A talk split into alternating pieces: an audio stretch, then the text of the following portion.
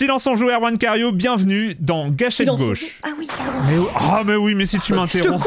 si je te coupe en plein dans ton lancement, je suis Mais oui, désolée, je suis désolée. Non mais il fallait, il fallait forcément qu'il y ait un couac et euh, c'est moi qui l'ai moi-même provoqué, désolé. Je dis plus rien. Je suis gouré de jour. Oh, merde, mes jeux.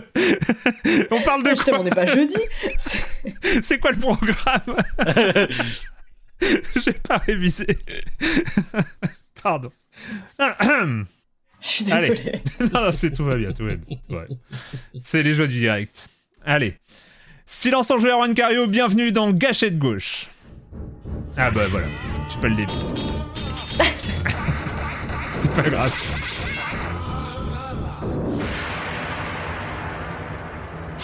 Il faut que je remonte en haut de mon conducteur qui fait 10 pages, mais ça va y aller.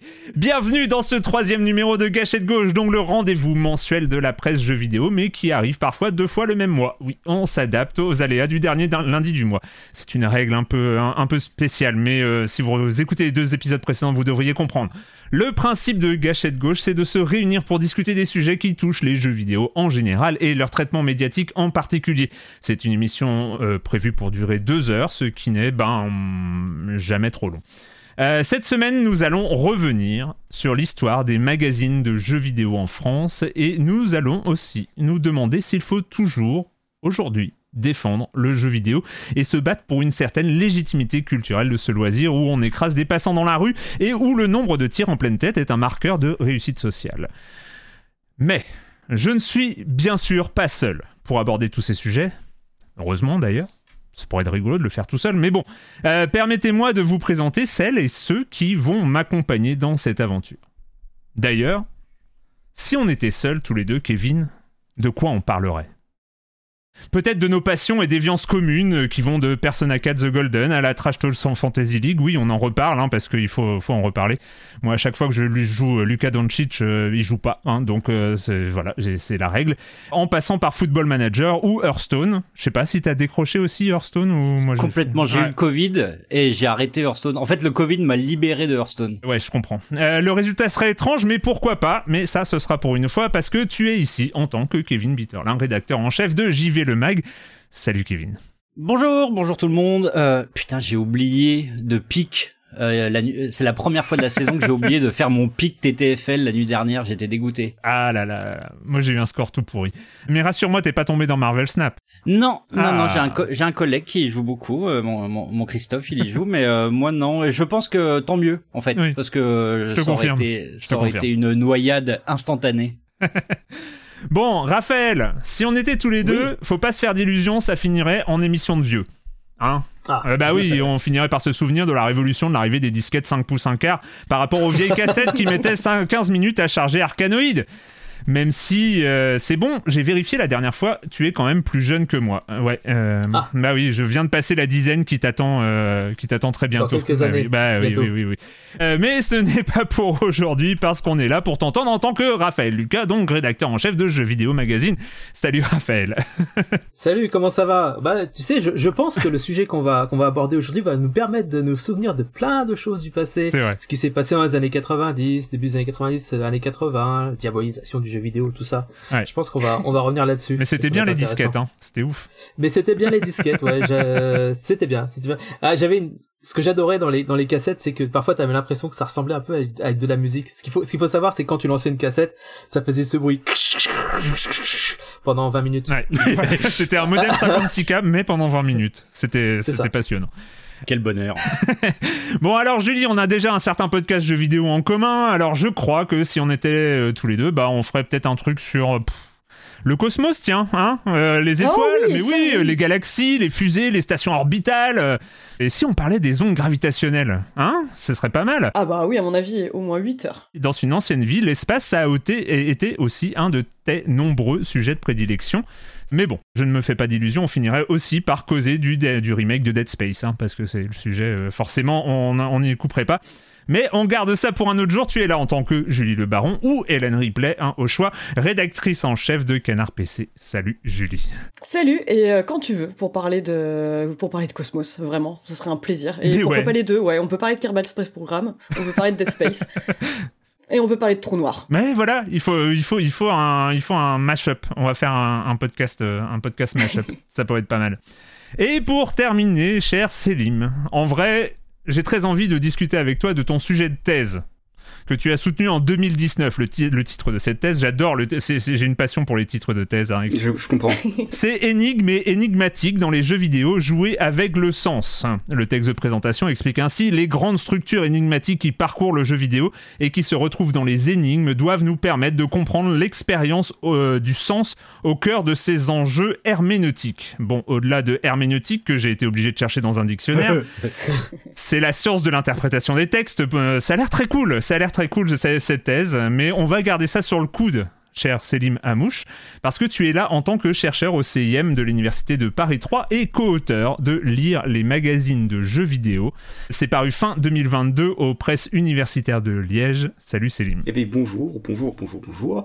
Euh, co-auteur, co-directeur plus précisément, puisque du coup, Ah, c'est- un ouvrage collectif. euh, on a participé à, la, à, la, à la direction du de, de, de l'édition avec euh, avec Bjorn Lavdozo, euh, Mathieu Triclot, Alexis Blanchet et moi-même.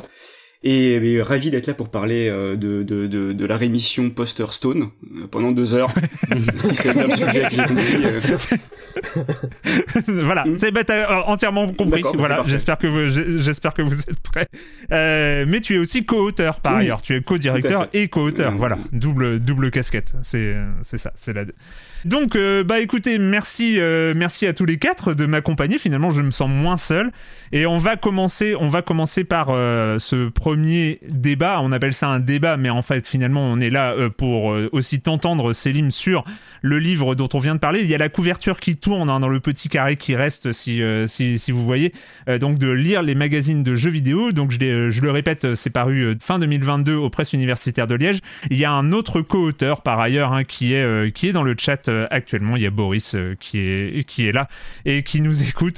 Boris, et, qui passera peut- peut-être un de ces quatre de l'autre côté de, de, ce, de, de ce stream parce que euh, parce qu'il a aussi, euh, mais on l'évoquera, il a aussi euh, sorti un livre en plus, euh, Presse Start, euh, qui, euh, qui parle de la presse magazine, bah évidemment. Euh, donc, euh, ce débat, euh, que je l'ai titré Quel héritage pour la presse jeux vidéo? parce qu'on va parler de ce livre, donc lire les magazines de jeux vidéo. Lire les magazines de jeux vidéo, c'est un livre, un livre, bah voilà, sur l'histoire des, des magazines de jeux vidéo, des sujets qu'ils ont parlé, de ce qu'ils ont mis en place aussi autour de la culture du jeu vidéo. Mais euh, ce qui m'amuse aussi, c'est que on est là, il y a trois magazines de jeux vidéo, donc euh, Canard PC, JV et Jeux Vidéo Magazine. C'est pas les seuls, il y en a encore quelques autres qui subsistent encore en France. Mais, mais, mais, quand on lit lire les magazines de jeux vidéo, on entend parler de ABC Informatique, Amiga Concept, Amstrad 100%, Amstrad Hebdo et PC, Amstrad Magazine, ouais, il y en avait beaucoup, Arcade Hebdo, Atari First, Atari Magazine, Banzai, euh, Commodore Revue, Console Plus, Cyberstratège, Gameplay 64, Gaming, Génération Carte, Hardcore- Gamer. Elle est longue la liste, mais j'ai quand même, c'est aussi pour faire un, un effet de style. Hebdo, JCL, Icône, Jeux et Stratégie, Joypad, Joystick, Joystick Hebdo. Alors je savais, je connaissais pas, il y avait Joystick et Joystick Hebdo, mais c'est fou quand même. L'Atarien, écoute, j'en avais jamais entendu parler. LED Micro, Megaforce, Micro Rick, qui devait être consacré à Oric, hein, sans doute. Nintendo, le magazine officiel, Nintendo Player, PC Fun, PC Jeux, PC Player, Playbox, Player One, Playmag, PlayStation Magazine, Super Power, Supersonic, Tilt, évidemment, euh, Top Console, Ultra 64, Ultra Player et Xbox, le magazine officiel. Et ce n'est que la partie émergée de l'iceberg. Il y en a plein d'autres. Et donc, euh, mais tous ces magazines, Ouais, dans- évidemment, dans le chat, il y a, il y a- il y PC Fun, Dreamcast Magazine, évidemment.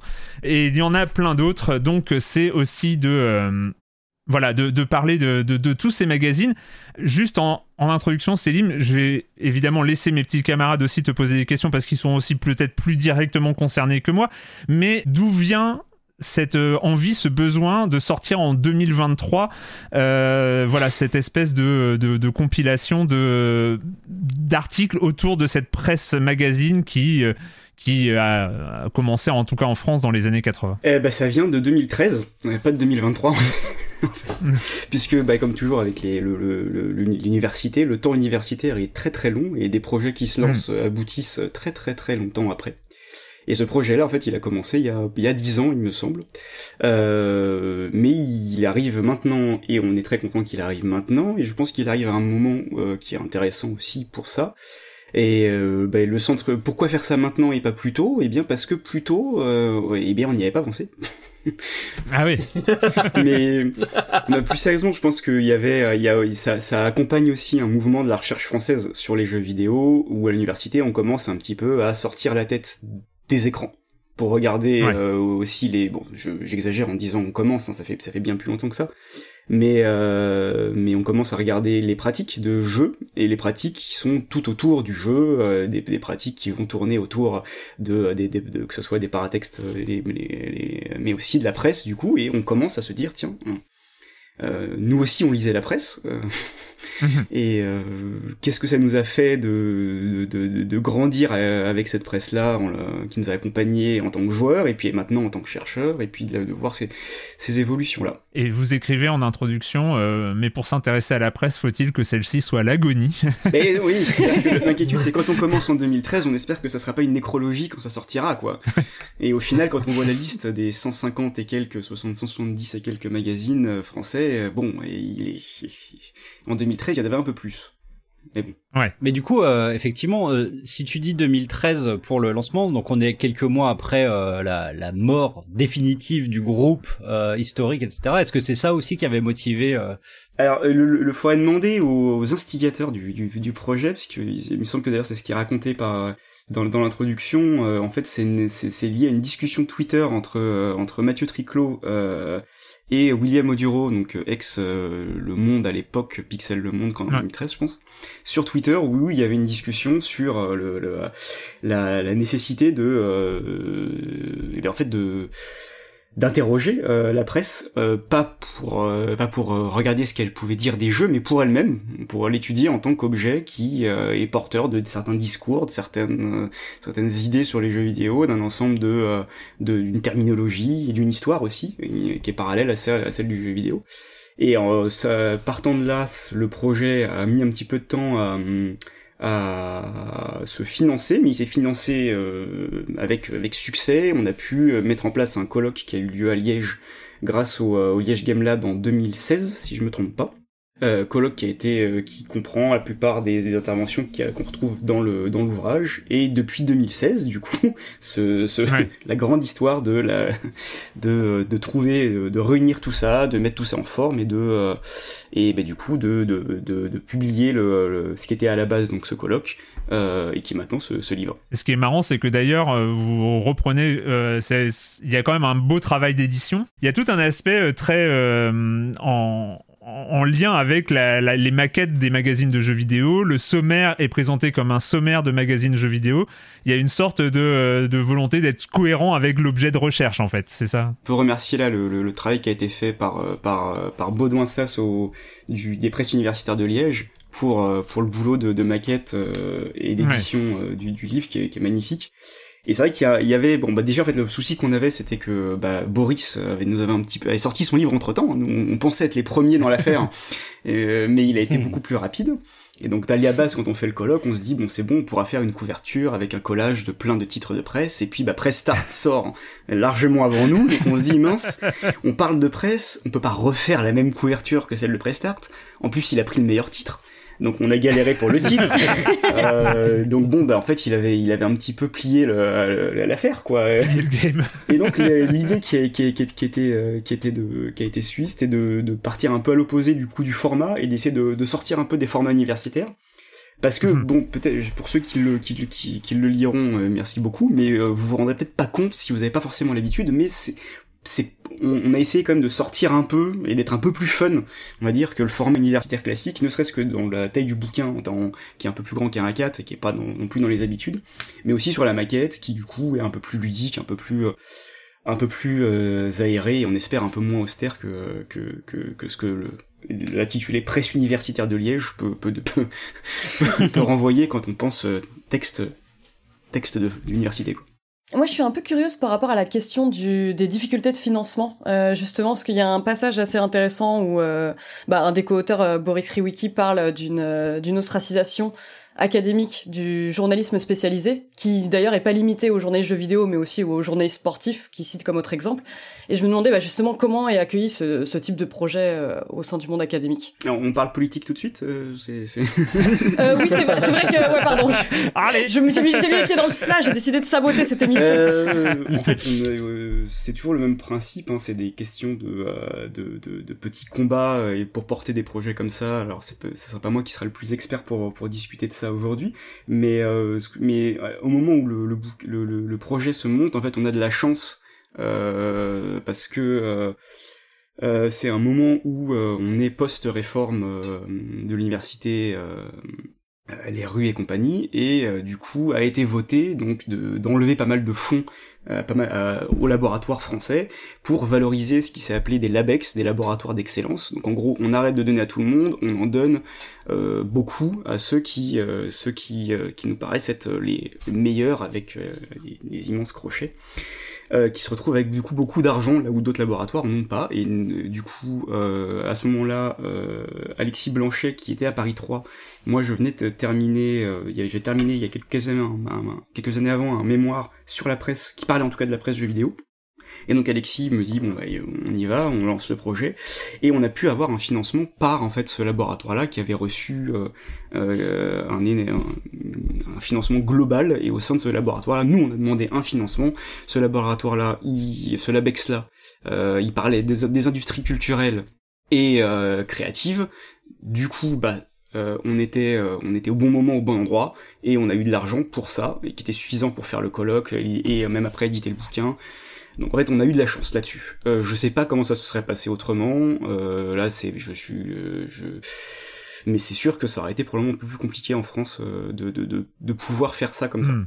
Évidemment, on a un temps réduit. On va pas passer. Enfin, si, on va. J'aimerais bien passer rapidement sur sur le sommaire parce que il faut comprendre pour euh, nos, auditeurs, les, gens qui nous regardent aussi, euh, que lire les magazines de jeux vidéo, c'est pas un, livre qui se lit d'une traite avec un grand sujet, introduction, développement, conclusion. C'est comme une sorte de, compilation de colloques, mais là c'est une compilation d'articles, donc c'est des articles avec des auteurs différents. C'est très orienté recherche, donc on a et un vocabulaire et des données. Voilà, c'est à chaque fois c'est des enquêtes, c'est des enquêtes, des, sujets de recherche qui, qui sont développer. Et donc, bah, tu l'as évoqué, euh, tu, tu l'as évoqué, euh, Julie. On commence. Euh, alors, il y a quand même une longue introduction, donc par les quatre co-directeurs. Je me trompe pas cette fois-ci. donc, toi, Célim, il y a Alexis Blanchet, Björn Olaf Dozo et, Mathieu Triclot. Euh, donc là où vous expliquez un peu le, pourquoi du comment de, ce livre. Et puis euh, il y a ce truc sur la, spécialisation, euh, ce que c'est d'être journaliste spécialisé jeux vidéo, chers amis. C'est c'est un statut qui est parfois parfois décrié. Là c'est donc un, article de Boris Krivicki qui est donc actuellement dans, dans, dans le chat. Et alors, c'est assez intéressant, mais je pense qu'on reviendra peut-être même sur cette partie dans le deuxième débat, parce qu'en fait, c'est assez lié, euh, parce qu'on apprend, Boris nous apprend euh, carrément dans, dans, son, dans son article qu'il euh, y a eu une rupture comme ça qui s'est passée en 1999. Hein, euh, vous vous rappelez qu'est-ce qui s'est passé en, en, 99 et qui nous concerne? Eh ben, c'est la fusillade, le massacre de Littleton, c'est ce qu'on appelle aussi la fusillade de Columbine, qui a été imputée aux jeux vidéo. Et donc, voilà, il y, a eu, il y a eu cette rupture. Déjà, c'est assez intéressant de, de comprendre comment cette rupture a joué aussi. Et, euh, et ce qu'il explique, c'est que ça a joué dans, dans, cette volonté de la presse jeux vidéo de se désolidariser euh, finalement du journalisme général, euh, de, des journalistes généralistes qui n'y connaissent rien, évidemment et je suis bien placé pour en parler. euh, mais, mais, voilà. Et puis euh, juste pour pour revenir, mais on arrivera peut-être à, à, à, ton article. Il y a aussi un papier qui est assez surprenant. C'est sur le réseau des membres de la, des rédactions de la presse jeux vidéo française un papier de Björn Olaf Dozo et de Yannick Rocha. Et donc, euh, vous, ça va carrément, vu que tu, as, tu connais évidemment ce papier, vu que tu as, dirigé l'ouvrage, mais euh, il y a une sorte d'étude limite sur un grand, euh, comment on pourrait appeler ça, une grande photo de classe de la presse jeux vidéo. On vous, on vous, a pisté, ouais, c'est ça. C'est ça. Et on regarde qui a signé dans quoi et qui sont les points communs et, et tout ça.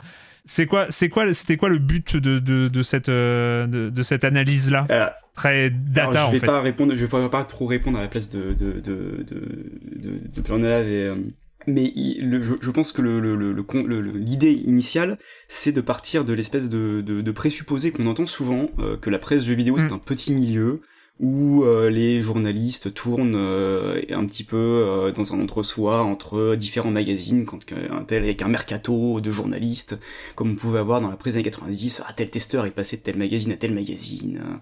bon, voilà, avec tout ce tout, tout, tout, qu'on peut imaginer autour de ce genre de, ce genre de, de fantasme là. Et l'idée, c'était, je pense, de voir en fait à travers donc là la méthode que tu dont tu parles qui est donc une méthode du de, euh, d'humanité numérique de, de, de, de, travailler en fait de rentrer des données et de voir quel type de réseau on va obtenir avec ces données là et de voir apparaître en fait une sorte de constellation de journée un peu comme on traque le, jet d'Elon Musk on vous a traqué en fait un peu partout euh, dans les différents magazines et on voit apparaître un cluster comme ça de de, petits noms euh, sur euh, qui et leurs relations qui est et on peut voir du coup un top 10 de qui est le, qui est le plus connu quoi. Qui a qui connaît plus de monde qui a bossé avec le plus de personnes. Et le, et le résultat est assez surprenant du coup puisque ce ne sont pas forcément les journalistes qui ont le plus euh, qui sont le plus le plus au, cœur du, du des, des, des, du réseau on va dire. C'est ça c'est Claudine. C'est exactement c'est Exactement. Mais c'est ça aussi qui est très intéressant dans cet article-là, c'est de voir émerger des figures qui étaient, qui sont assez invisibilisées et invisibles pour les lecteurs, mm. qui sont bah, les relecteurs, les maquetteurs, et euh, c'est euh, tout, tout, toute cette, euh, cette, cette partie-là de la presse qui, euh, qui passe derrière les, les, les pseudos des, des, testeurs. Quoi. On, on s'arrêtera et, et on, on, on, devisera peut-être plus, plus en amont, plus en avant sur, sur d'autres sujets. Mais il y a, y a un, un, papier, donc je, je fais quand même le sommaire parce que c'est intéressant pour voir un peu tout ce qui est traité. Il y a un papier de Mathieu Triclot sur euh, euh, Désir et technique. Donc, euh, il, il, parle de, de toute la, la, façon dont les magazines de jeux vidéo ont, ont élaboré le futur du jeu vidéo et se projetaient dans l'avenir. Euh, c'est assez intéressant. Il parle de la première couverture de Tilt, de, euh, de voilà, de l'avenir des jeux vidéo vu par les magazines de jeux vidéo.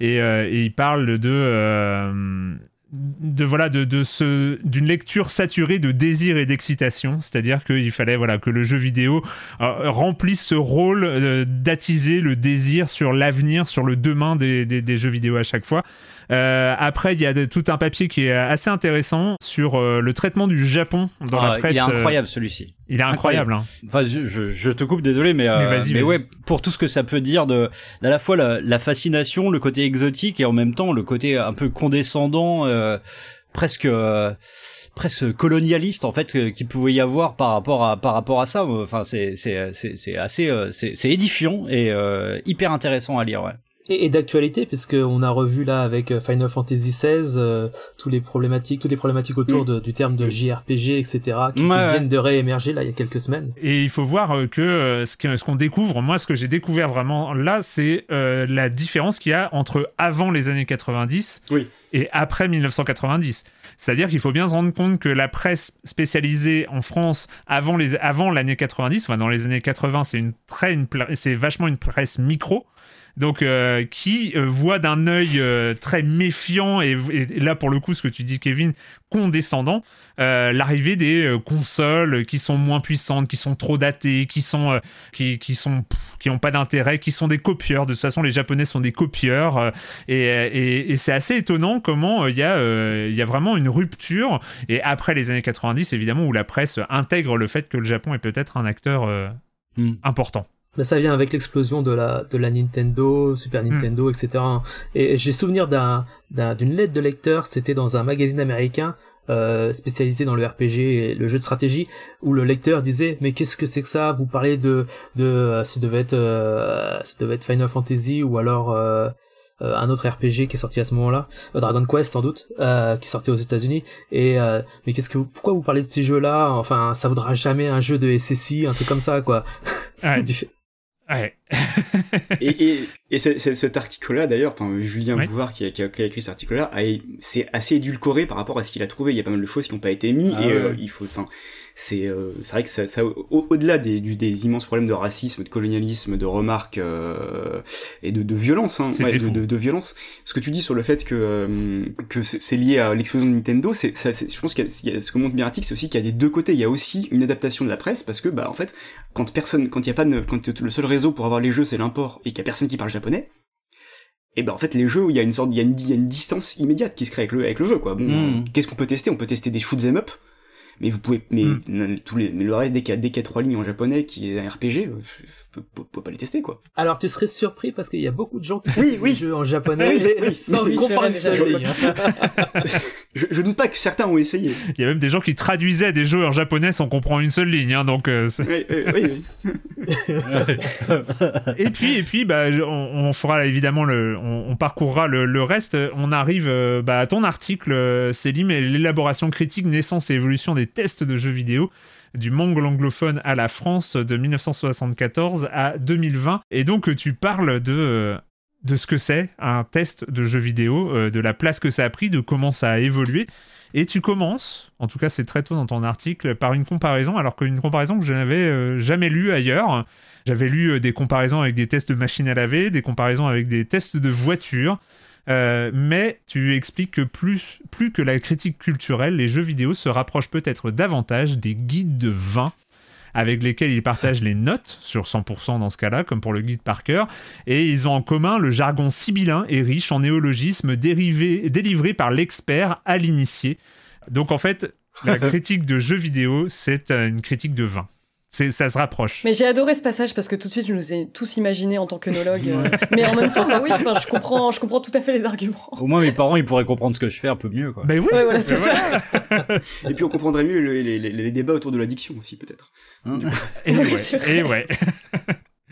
Et donc, euh, comment, comment ça t'est venu? Et puis, euh, voilà, comment t'as travaillé un peu sur ce sujet des, de l'évolution des tests? En fait, on, a tout de suite, on a tout de suite compris qu'il fallait qu'il y ait. Euh, de toute façon, quand on a reçu les, propositions d'articles, on savait qu'il allait y avoir beaucoup d'articles proposés sur les tests, forcément, parce que, bah, comme le montre d'ailleurs bien Mathieu dans, son dans son article sur l'avenir, euh, les deux les deux portions du, des magazines qui augmentent le plus d'année en année, c'est les previews et les tests.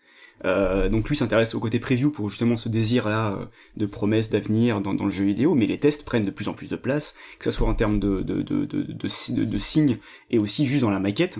Et on s'est dit, bon, on savait très bien qu'on allait avoir euh, pas mal de, place pour, parler de ça, et qu'il fallait qu'on prenne la place, donc on a quatre articles, euh, quatre entrées qui interrogent les, les, les, la question des tests, une qui est plus ciblée sur Tilt, parce que euh, il y a aussi une attente, je pense là-dessus, et il faut, c'était important de combler cette, ce, ce rapport-là du premier magazine, du grand magazine français, euh, du, des, des, débuts, de son histoire assez originale et de, de, de, de, de, son évolution. Euh, un et deux articles qui sont sur, les, sur la question des notes, qui est donc on a, on a séparé test et notes pour faire pour ensuite avoir deux articles ciblés sur les notes. Et donc le mien d'article qui est euh, qui est qui interroge plus généralement on va dire l'évolution de, de, la figure du test ce passage là et c'est vrai que moi ce qui m'intéressait en fait initialement c'était euh, la première question que je m'étais posée c'était pourquoi est-ce que on a une presse culturelle qui est autant qui accorde autant de temps à faire des tests, certes, mais en plus à en parler et à débattre de manière incessante sur les tests, comment est-ce qu'il faut les faire, comment est-ce qu'il faut noter.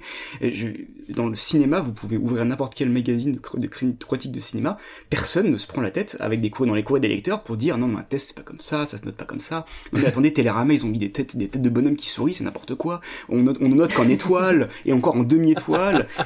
Aucune autre presse, euh, des presse, la presse hobbyiste c'est euh, le jeu vidéo là-dessus a, a, vraiment une, y a une, un poids, une attention euh, qui est donnée au test et c'est ça qui m'intéressait. Et ce qui m'intéressait, c'est de voir, bah du coup, euh, est-ce que vraiment le test a tant évolué que ça Est-ce que comment est-ce qu'il s'est construit Comment est-ce qu'on est passé peu à peu d'une forme courte à quelque chose d'immense Est-ce que est-ce qu'il y a que le, le signage qui a changé Est-ce que le contenu change aussi Voilà. Mais ce qui est intéressant en fait, c'est que, enfin, moi ce que j'ai, ce qui m'a intéressé, c'est euh, de me rendre compte aussi euh, quelque chose dont j'avais pas forcément conscience, c'est à quel point en fait les premiers tests n'étaient pas forcément à destination du public, mais plus euh, bah, des des des cafés, des des, des des des lieux de loisirs, etc. C'était les ceux qui étaient intéressés par la qualité euh, et la rentabilité d'une machine à sous, d'un flipper, etc. C'était, bah, c'était le, c'était le, le proprio du, du café, quoi.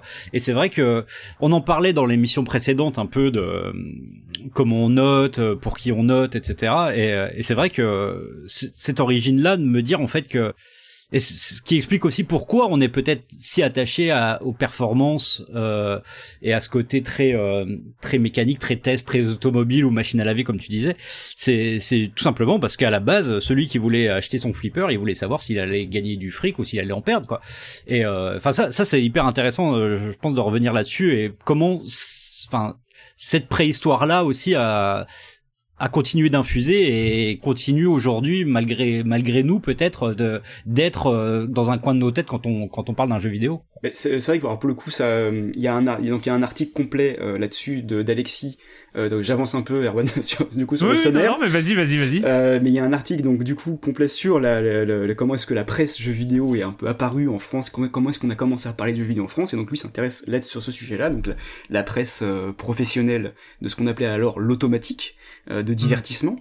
Donc, donc des machines qui n'étaient pas forcément encore des machines des bornes d'arcade. Hein. On parle de machines, euh, des, mmh. machines électroniques, hein, euh, ou pas même d'ailleurs hein, pour certaines.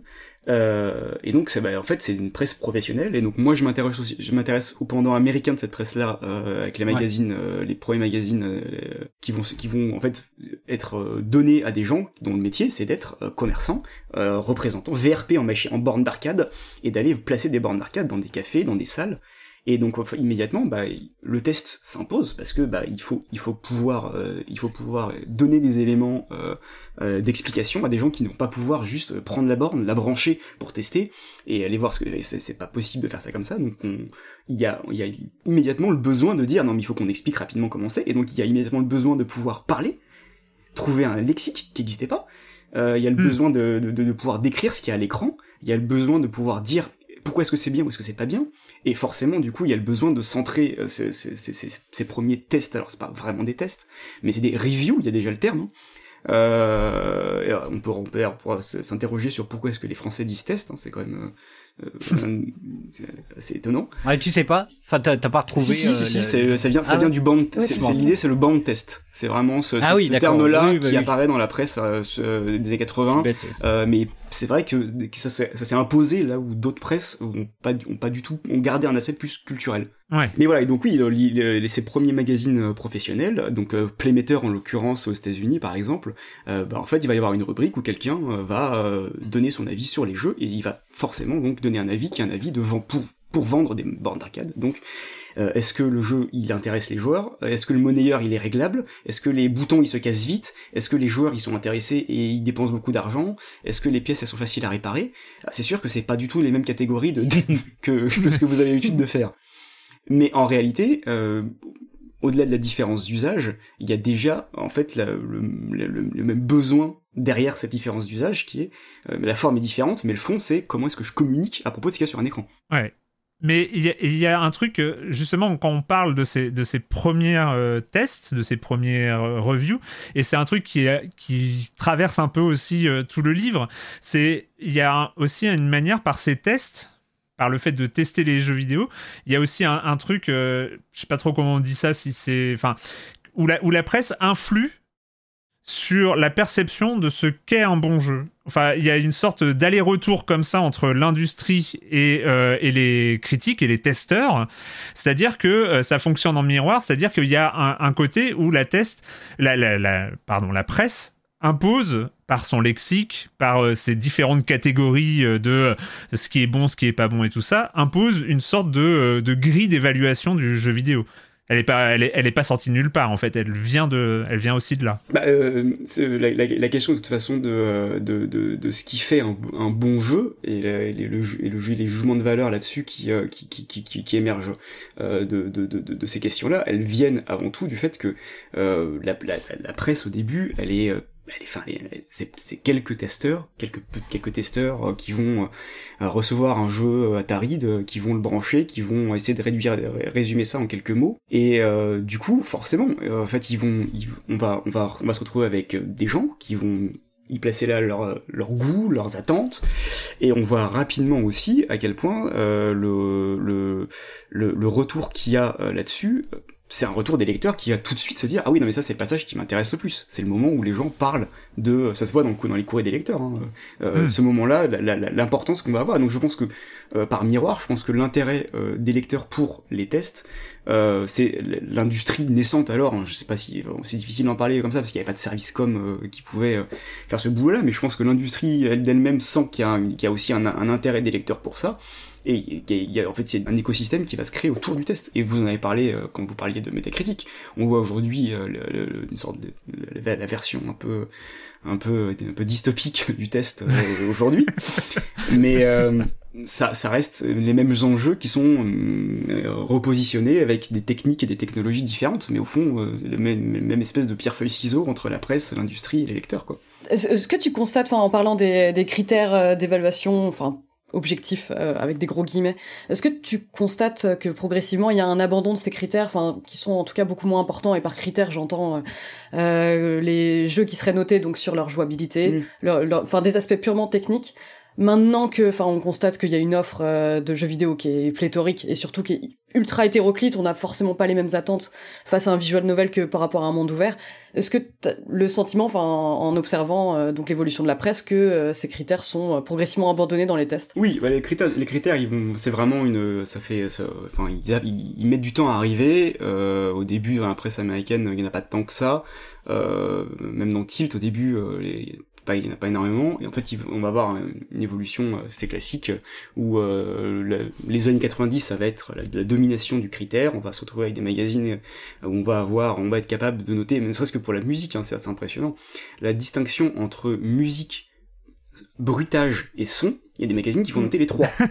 ouais, ouais, c'est ça. faut se rendre compte de, du coup de la. Alors, je sais pas comment le testeur est capable de, en même temps qu'il joue, de se dire, hum, ouais, alors, si les bruitages sont intéressants, la musique oui, mais alors le son, je me demande si.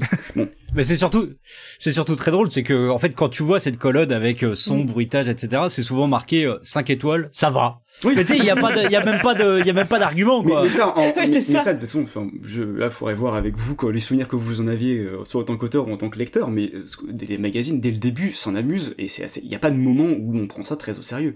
Déjà, il y a des, y a énormément de magazines avec des critères, euh, euh stupides, qui vont, qui vont, faire des, mettre des critères humoristiques, ou des blagues, dans les, dans les, dans, les différents critères, ou qui vont prendre plaisir à justement un peu, jouer de cette, cette, cette explosion des critères. Et en réalité, euh, il y en a, il y en a, il y en a quatre ou cinq qui dominent et les autres c'est uniquement en fait des reformulations ou euh, des des euh, des enfin des, euh, des, des, des, des, ou alors il y a une adaptation et ça c'est peut-être un, un, un, peu spécial euh, euh, quelque chose qu'on a disparu c'était l'idée de dire qu'il fallait un critère pour rendre compte de certaines spécificités de chaque jeu. Donc s'il y a des jeux par exemple si vous jouez avec euh, avec euh, l'archi Captain Blood. Blood oui alors là, là, la question de la synthèse du rendu du des voix on va avoir un critère synthèse vocale qui va apparaître, qui sera, qui le magazine l'aura utilisé une fois pour ce jeu-là probablement, mais il a créé le, cri donc voilà. Bon, là, on se rend compte qu'en fait, c'est il s'agit pas tant de, euh, de mettre en place une méthodologie, mais il s'agit de se dire bon, euh, je vais, je vais, je vais prendre en compte des spécificités du jeu et je vais le, le signaler dans la partie euh, des, critères de notation. Euh, quelque chose qu'on a clairement qui a disparu euh, assez rapidement au milieu des années 2000, euh, enfin fin, début des années début milieu des années 2000, où on va de clairement synthétiser ça à la note autour du grand débat de la conservation de la note et les critères vont disparaître à ce moment-là. Enfin, en tout cas dans la presse française. J'avais une question moi sur sur la mise en scène du jeu. Tu parlais des, des premiers jeux d'arcade, etc., etc. Et je pensais à, un vieux magazine américain qui s'appelle Joystick, sans le C, et qui, qui faisait les choses très bizarrement, enfin pour l'époque en tout cas, parce qu'il était un peu avant-gardiste même je trouve euh, quitte à même faire des interviews d'auteurs de, science-fiction etc etc sur sur sur des sujets comme le futur du jeu vidéo. Donc euh, et la mise en scène graphique aussi avec euh, tout tout euh, tout tous les comment les sprites qui, étaient en pleine page avec cet effet cathodique spécifique c'est quelque chose que tu as remarqué ensuite par dans, dans les, les, magazines suivants ou c'est quelque chose qui est vraiment très spécifique ou qui peut être comment dire relié par exemple aujourd'hui à des revues comme Immersion ou des choses comme ça euh, je pense que là, je, je, voudrais pas trop avancer là-dessus parce que je pense que les, les, euh, en tout cas sur la différence entre la presse française et la presse américaine, c'est il y a, y a, tout de suite une différence de, de moyens déjà, je pense. Euh, c'est-à-dire que après la presse française, ils ont un premier, ils ont un premier problème dans les années 80, c'est il faut faire un magazine, il faut faire une maquette avec des screenshots, euh, avec avec certainement pas avec de la PAO comme on, comme on peut comme on peut le faire aujourd'hui quoi. Donc il faut déjà juste mettre en place un magazine. Donc je suis pas sûr, là je, je là je, je, parle sans, sans, sans source pour le pour, pour le dire, mais euh, mon intuition, ça serait que ça, serait que je pense que la question dans la presse française, c'était déjà pas de se dire qu'on allait faire une maquette où on allait reprendre des, c'était déjà, je pense, déjà de, mettre en place le magazine. Sachant qu'en plus, il y a dès le début des questions qui sont des questions de charte graphique. Hein. Par exemple, pour Tilt, à partir du moment où Tilt, au début, il s'agit de reprendre euh, Electronic, euh, le, magazine américain Electronic Games, il y a, aussi une partie de charte graphique qui va être reprise, notamment pour, pour certains aspects du magazine, où on va reprendre les mêmes screenshots les mêmes, les mêmes, les mêmes, les mêmes images de, de jeu. Donc je, je, je suis pas sûr que ça, ça, que dans les années 80 dans les magazines français, il y a, il y a au début cette question-là. Après, clairement, euh, elle va, elle va, elle va exploser. Il suffit de voir les, les, les maquis des magazines des 90 pour voir euh, un petit peu la, la, couleur et les couleurs chatoyantes et explosives euh, qu'on pouvait trouver à l'époque.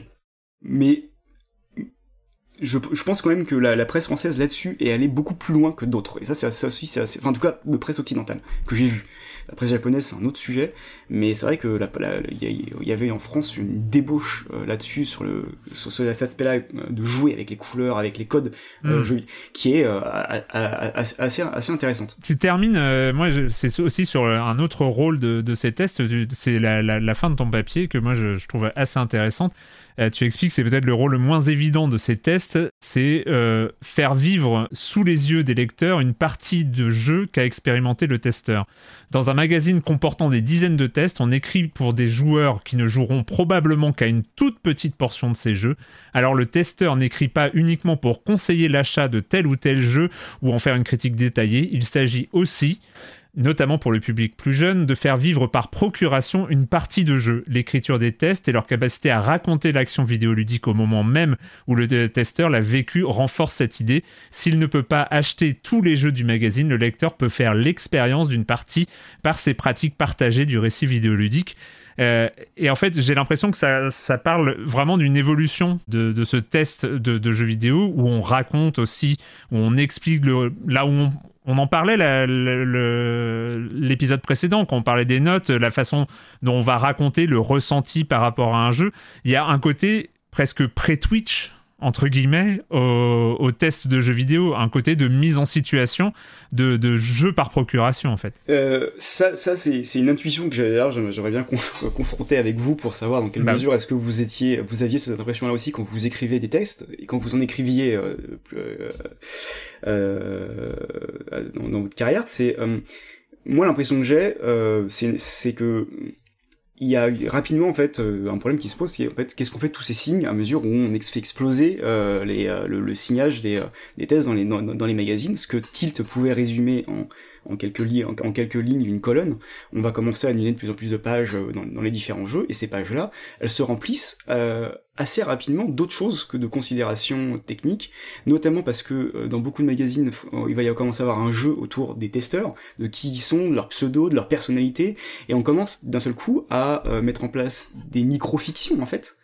déjà autour mmh. de la vie de la rédaction, des, des, testeurs, de qui ils sont, de leur goût, euh, et ça, ça, ça, arrive assez rapidement. Et du coup, euh, on va mettre en place dans le test aussi euh, une, partie plus subjective où le testeur va parler d'autre chose que du jeu.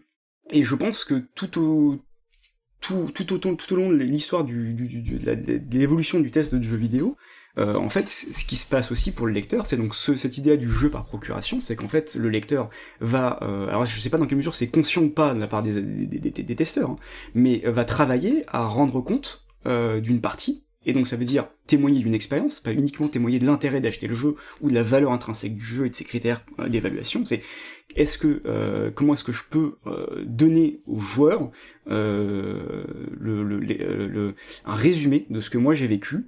Et en tant que lecteur, notamment en tant que lecteur jeune qui n'a pas l'argent d'acheter tous les jeux qui sortent à une époque où il faut acheter des cartouches ou des jeux qui valent très cher, fatalement on se retrouve avec quelque chose qui en fait va être pris à mon sens, plus tard, par quand Game One, au fond, presque invente le, invente le Twitch jeu vidéo euh, avec Marcus et le, level one, c'est-à-dire euh, quelqu'un qui joue un jeu euh, devant devant des de, qui joue un jeu devant, devant des spectateurs. Euh, c'est-à-dire le, le, principe de base du level 1 de Marcus, c'est c'est le jeu par procuration par excellence. C'est regardez-moi jouer et on va voir si on va et on va et, et, euh, et on, vous découvrirez le jeu avec moi. C'est ce c'est ce qu'on trouve aussi dans les dans, dans, dans, un des aspects qui intéresse euh, qui je pense est au cœur du, du succès de, de, Twitch là-dessus. Et, je, à mon avis, c'est en germe dans les tests de jeux vidéo. Mais je serais curieux d'avoir votre, votre ressenti là-dessus, de savoir si c'était quelque chose dont vous aviez Alors en ce qui me concerne, oui, mais euh, moi j'ai pas écrit dans ce genre-là, euh, mais c'était, je pense, l'influence du gonzo journalisme, etc., qui est, arrivé en, France et notamment via Joypad, euh, de, de justement mettre en avant les gens, qui expliquent leur c'est la situation dans laquelle ils étaient pour jouer ou quand ils sont en preview ou en, voyage de presse, hein, raconter ce qui se passe. On a plein d'articles comme ça dans, ce genre euh, où euh, où on voit des euh, journalistes qui sont à des conférences, qui mangent avec des avec des avec des développeurs. J'ai souvenir d'un article de Vanda qui explique comment le jour elle, est sur place dans un studio, dans le studio euh, qui fait euh, Deus Ex, le jour où euh, Warren Spector décide de laisser la place à telle ou telle équipe, euh, qui est celle, en fait, il va choisir celle de Harvey, Harvey Smith pour terminer Deus Ex, parce qu'il hésite entre les deux, il a mis en place deux équipes à ce moment-là, et elle est présente. Il y a ce côté présence durant l'événement aussi qui est, qui est très hmm. important, je pense, dans ce journalisme-là, qui est vrai et un peu moins aujourd'hui qu'on utilise beaucoup moins. C'est vrai. Ça, les, les, méthodes ont changé et la manière de raconter, et notamment parce que on a beaucoup moins de signes aujourd'hui aussi pour euh, et beaucoup moins de pages dans les magazines. Donc ça, ça et puis bah, moins d'événements où on peut se rendre aussi. Enfin, c'est ah, ça commence à changer. Ouais, ouais, ça change un petit peu. Mais c'est vrai que, enfin, ce côté euh, personnification dans les dans les tests moi j'ai l'impression d'avoir toujours grandi avec ça et, de le retrouver c'est d'autant plus essentiel que un lecteur a forcément euh, des attentes différentes par rapport à un jeu particulier s'il peut se avoir une idée en fait des références du testeur de ses goûts de ce que lui il attend dans un jeu vidéo ça l'aide un petit peu mieux à décrypter euh, bah, à la fois sa critique et, sa note s'il y en a une quoi.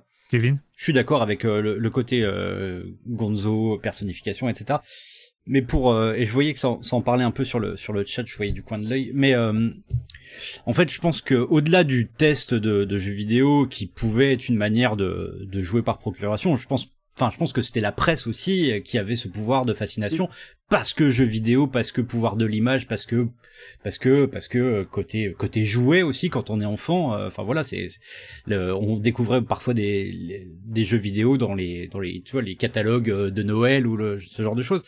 Et je voyais que que, que ça parlait de des solus aussi. Mm. Les solus, en fait, sont une incroyable manière de vivre un jeu vidéo. Euh, enfin, moi, je me rappelle de mon astuce mania sur euh, Castlevania 4, euh, sur Super, enfin, Super Castlevania 4, euh, que j'ai plus pensé que le jeu lui-même. je connais, je la connais, je connaissais le jeu par cœur avant même d'y avoir joué, donc. Donc oui, je pense que en fait tout ça c'est c'est lié. Il y a il y a il y a vraiment ce ce pouvoir intrinsèque au jeu vidéo qui qui qui a un petit euh, un petit relais via via la presse mais je pense que le pouvoir de le pouvoir de, l'image à la base quoi. Je me pose la question aussi de la déification des testeurs euh, à une époque où en fait euh, ils étaient à l'extérieur en fait ils étaient loin de chaque lecteur et on les connaissait uniquement que par l'écrit en fait que par ce qu'ils écrivaient et donc ça ça c'est ce Twitch on va dire écrit quelque part euh, donné à, à voir je répète ce qu'on a dit, hein, à donner à voir euh, l'avis de la rédaction ou l'avis mm. de la personne ou l'avis du mm. testeur, etc., etc.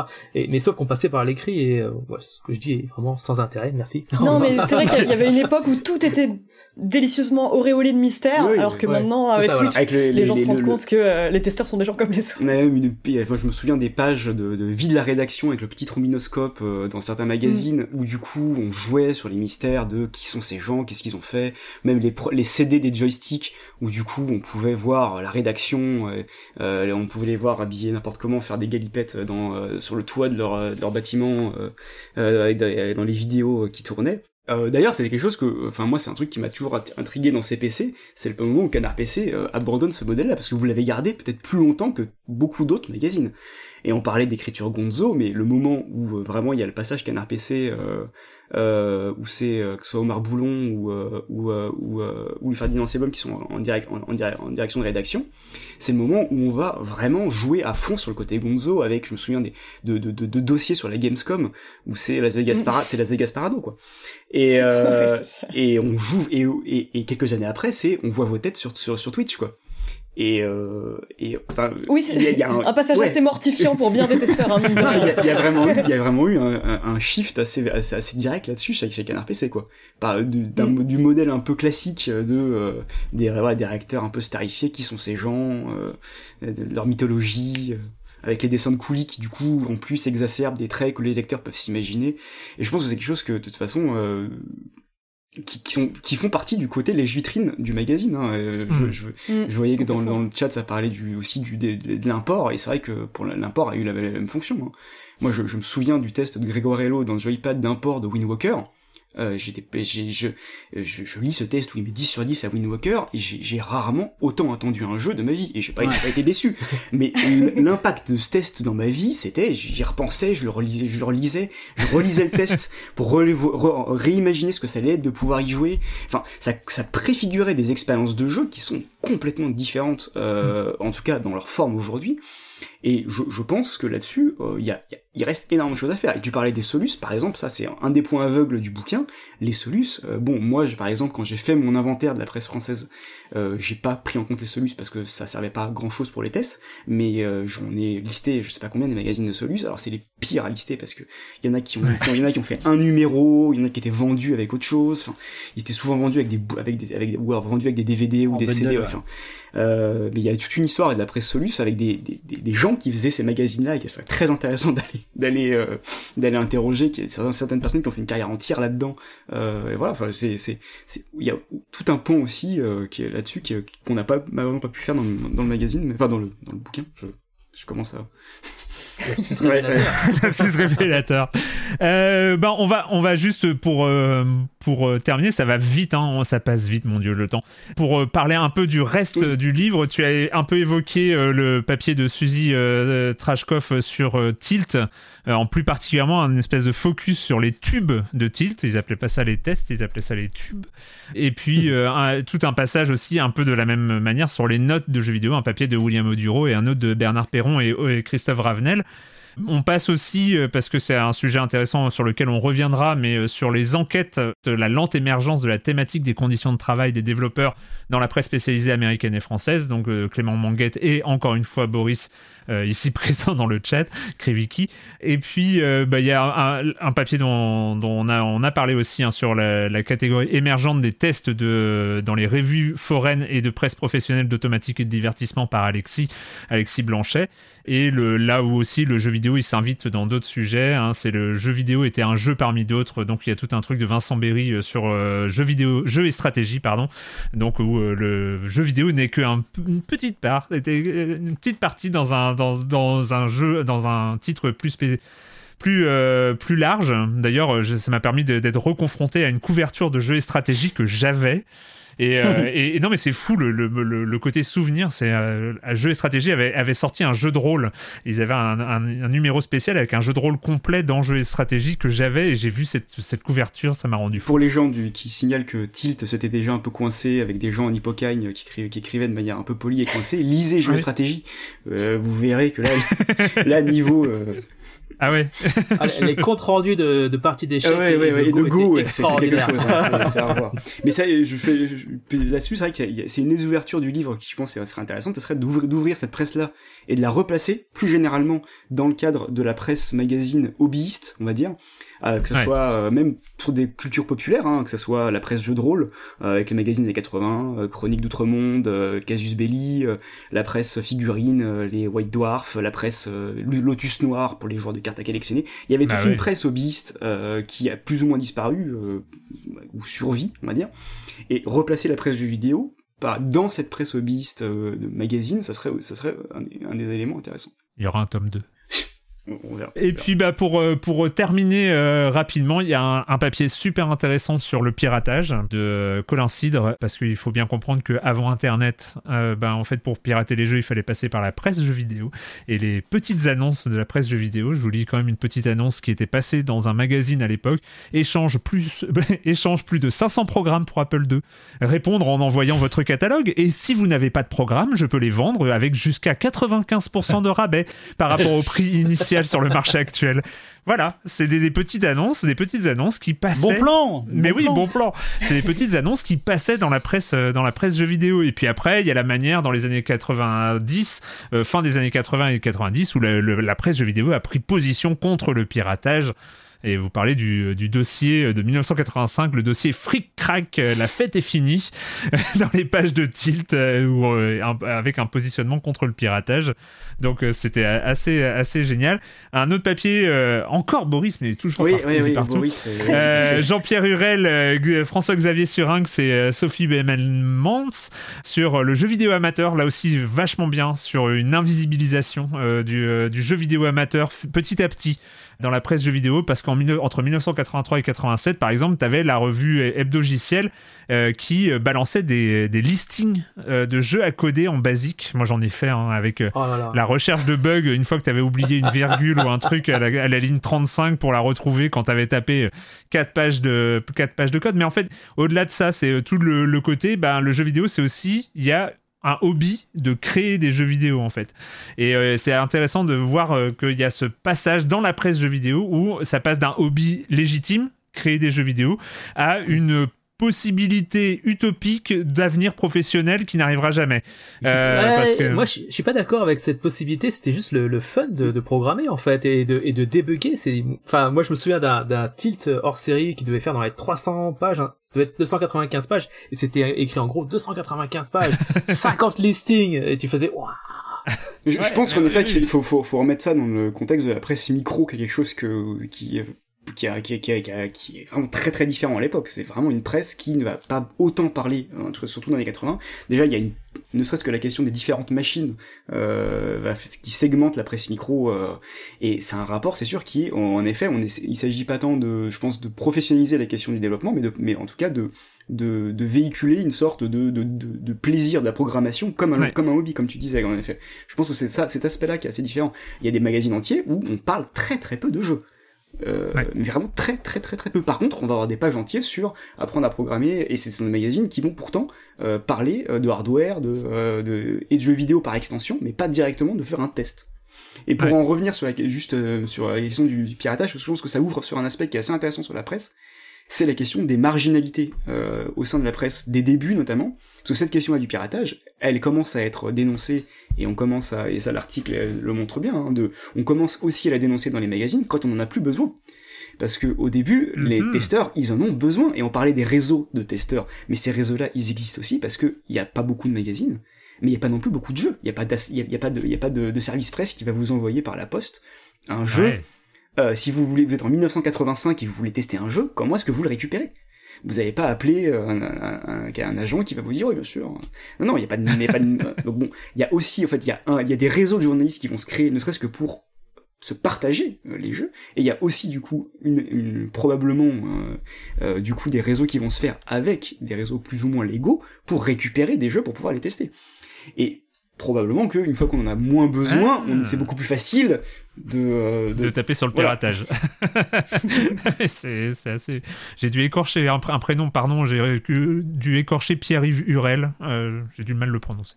Et il y avait la même chose chez les joueurs, c'est qu'il y avait des réseaux de joueurs aussi Oui. dans les collèges, lycées, euh, de, de la même façon. hein. En fait, euh, et quelqu'un qui pouvait connaître justement quelqu'un qui était dans un magazine, qui avait une version et qui et, et ça finissait chez toi au final. les, cl- les clubs informatiques du lycée qui ont probablement euh, beaucoup Ah bah, contribué. clairement. Tous les clubs informatiques, ouais. ouais. Et ça finit, euh, le, le livre finit, mais et, et ça permet quand même d'avoir, peut-être pour euh, les auditeurs et, ceux qui nous regardent, celles et ceux qui nous regardent, une idée un peu de ce qu'on va on peut retrouver, euh, un truc sur euh, les, publicités imprimées et ce qu'elles disent de l'évolution du jeu vidéo et euh, avec des données quand même. Ce qui est intéressant, c'est que le livre est comme ça un mélange de, papier presque data, parler des réseaux de journalistes, des euh, les notes, enfin les moyennes de notes, euh, comment ça évolue. Il y a, quand même comme ça des études très basées sur les données euh, et euh, des études un peu plus, euh, un, peu plus euh, sur la lecture et la, découverte de, ce qui a été écrit dans ces magazines. Et notamment euh, sur cette histoire sur la pub, il y a des choses vachement intéressantes, notamment sur l'apparition de l'hyperviolence euh, dans les publicités de jeux vidéo et qui est très datée, c'est-à-dire euh, ça fait un bon, ça fait un bon entre 92 et 93 euh, dans les pubs de jeux vidéo. Il y a un bon des publicités violentes.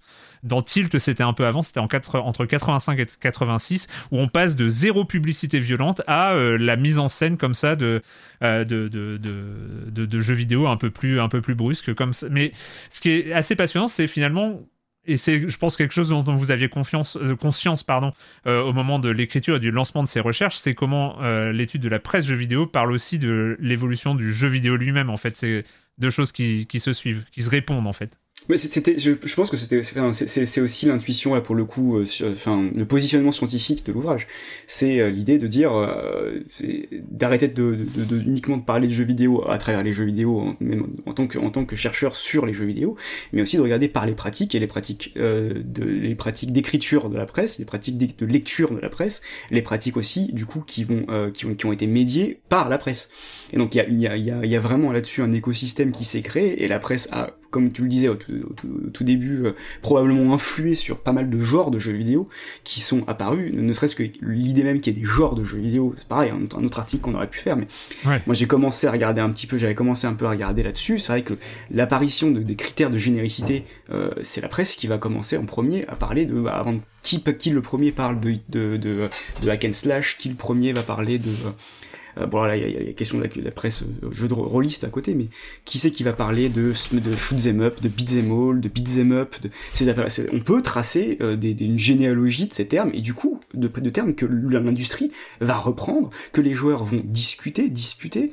Euh, Là-dessus, il y a, y, a, y a, vraiment quelque chose d'assez circulaire euh, et qui, je pense, permet aussi, euh, là en tant que chercheur, de sortir d'une approche qui est une approche uniquement de il y a un jeu, qu'est-ce qui se passe? Hmm.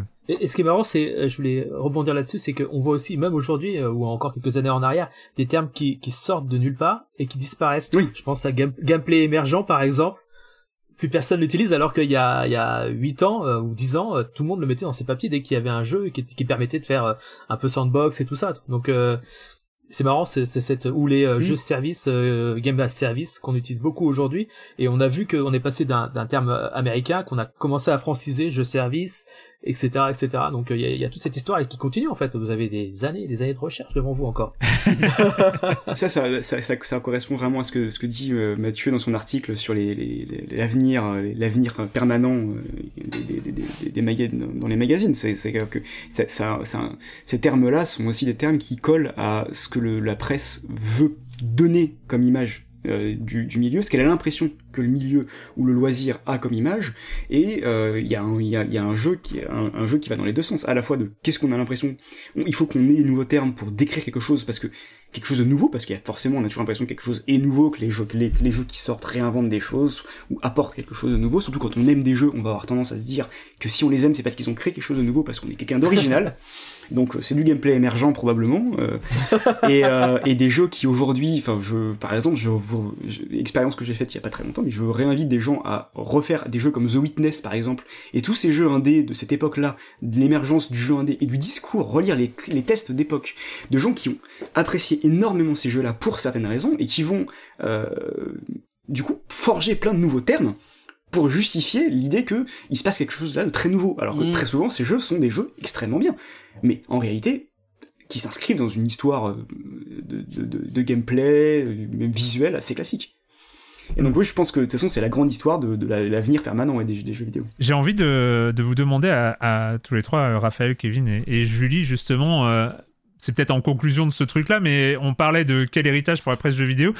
c'est comment vous vous situez par rapport à, cet héritage, avec la discussion qu'on vient d'avoir, avec le, livre et, et tout ça, que vous ayez fait ou peu fait beaucoup ou peu partie de, cette histoire par ailleurs, mais comment ce que vous produisez aujourd'hui est lié aussi à, euh, cet héritage de, la presse magazine, Raphaël? Euh, Comme je le disais la semaine, euh, la semaine dernière, j'allais dire la semaine dernière, dernière émission. presque la semaine dernière. Presque, la semaine dernière. Euh, comme j'étais lecteur de Tilt et euh, de vieux magazines dont on a parlé, Génération 4 et tout ça, donc évidemment, ils ont, euh, je vais prendre un terme, un verbe qu'utilise beaucoup Patrick Helio, infusé en moi.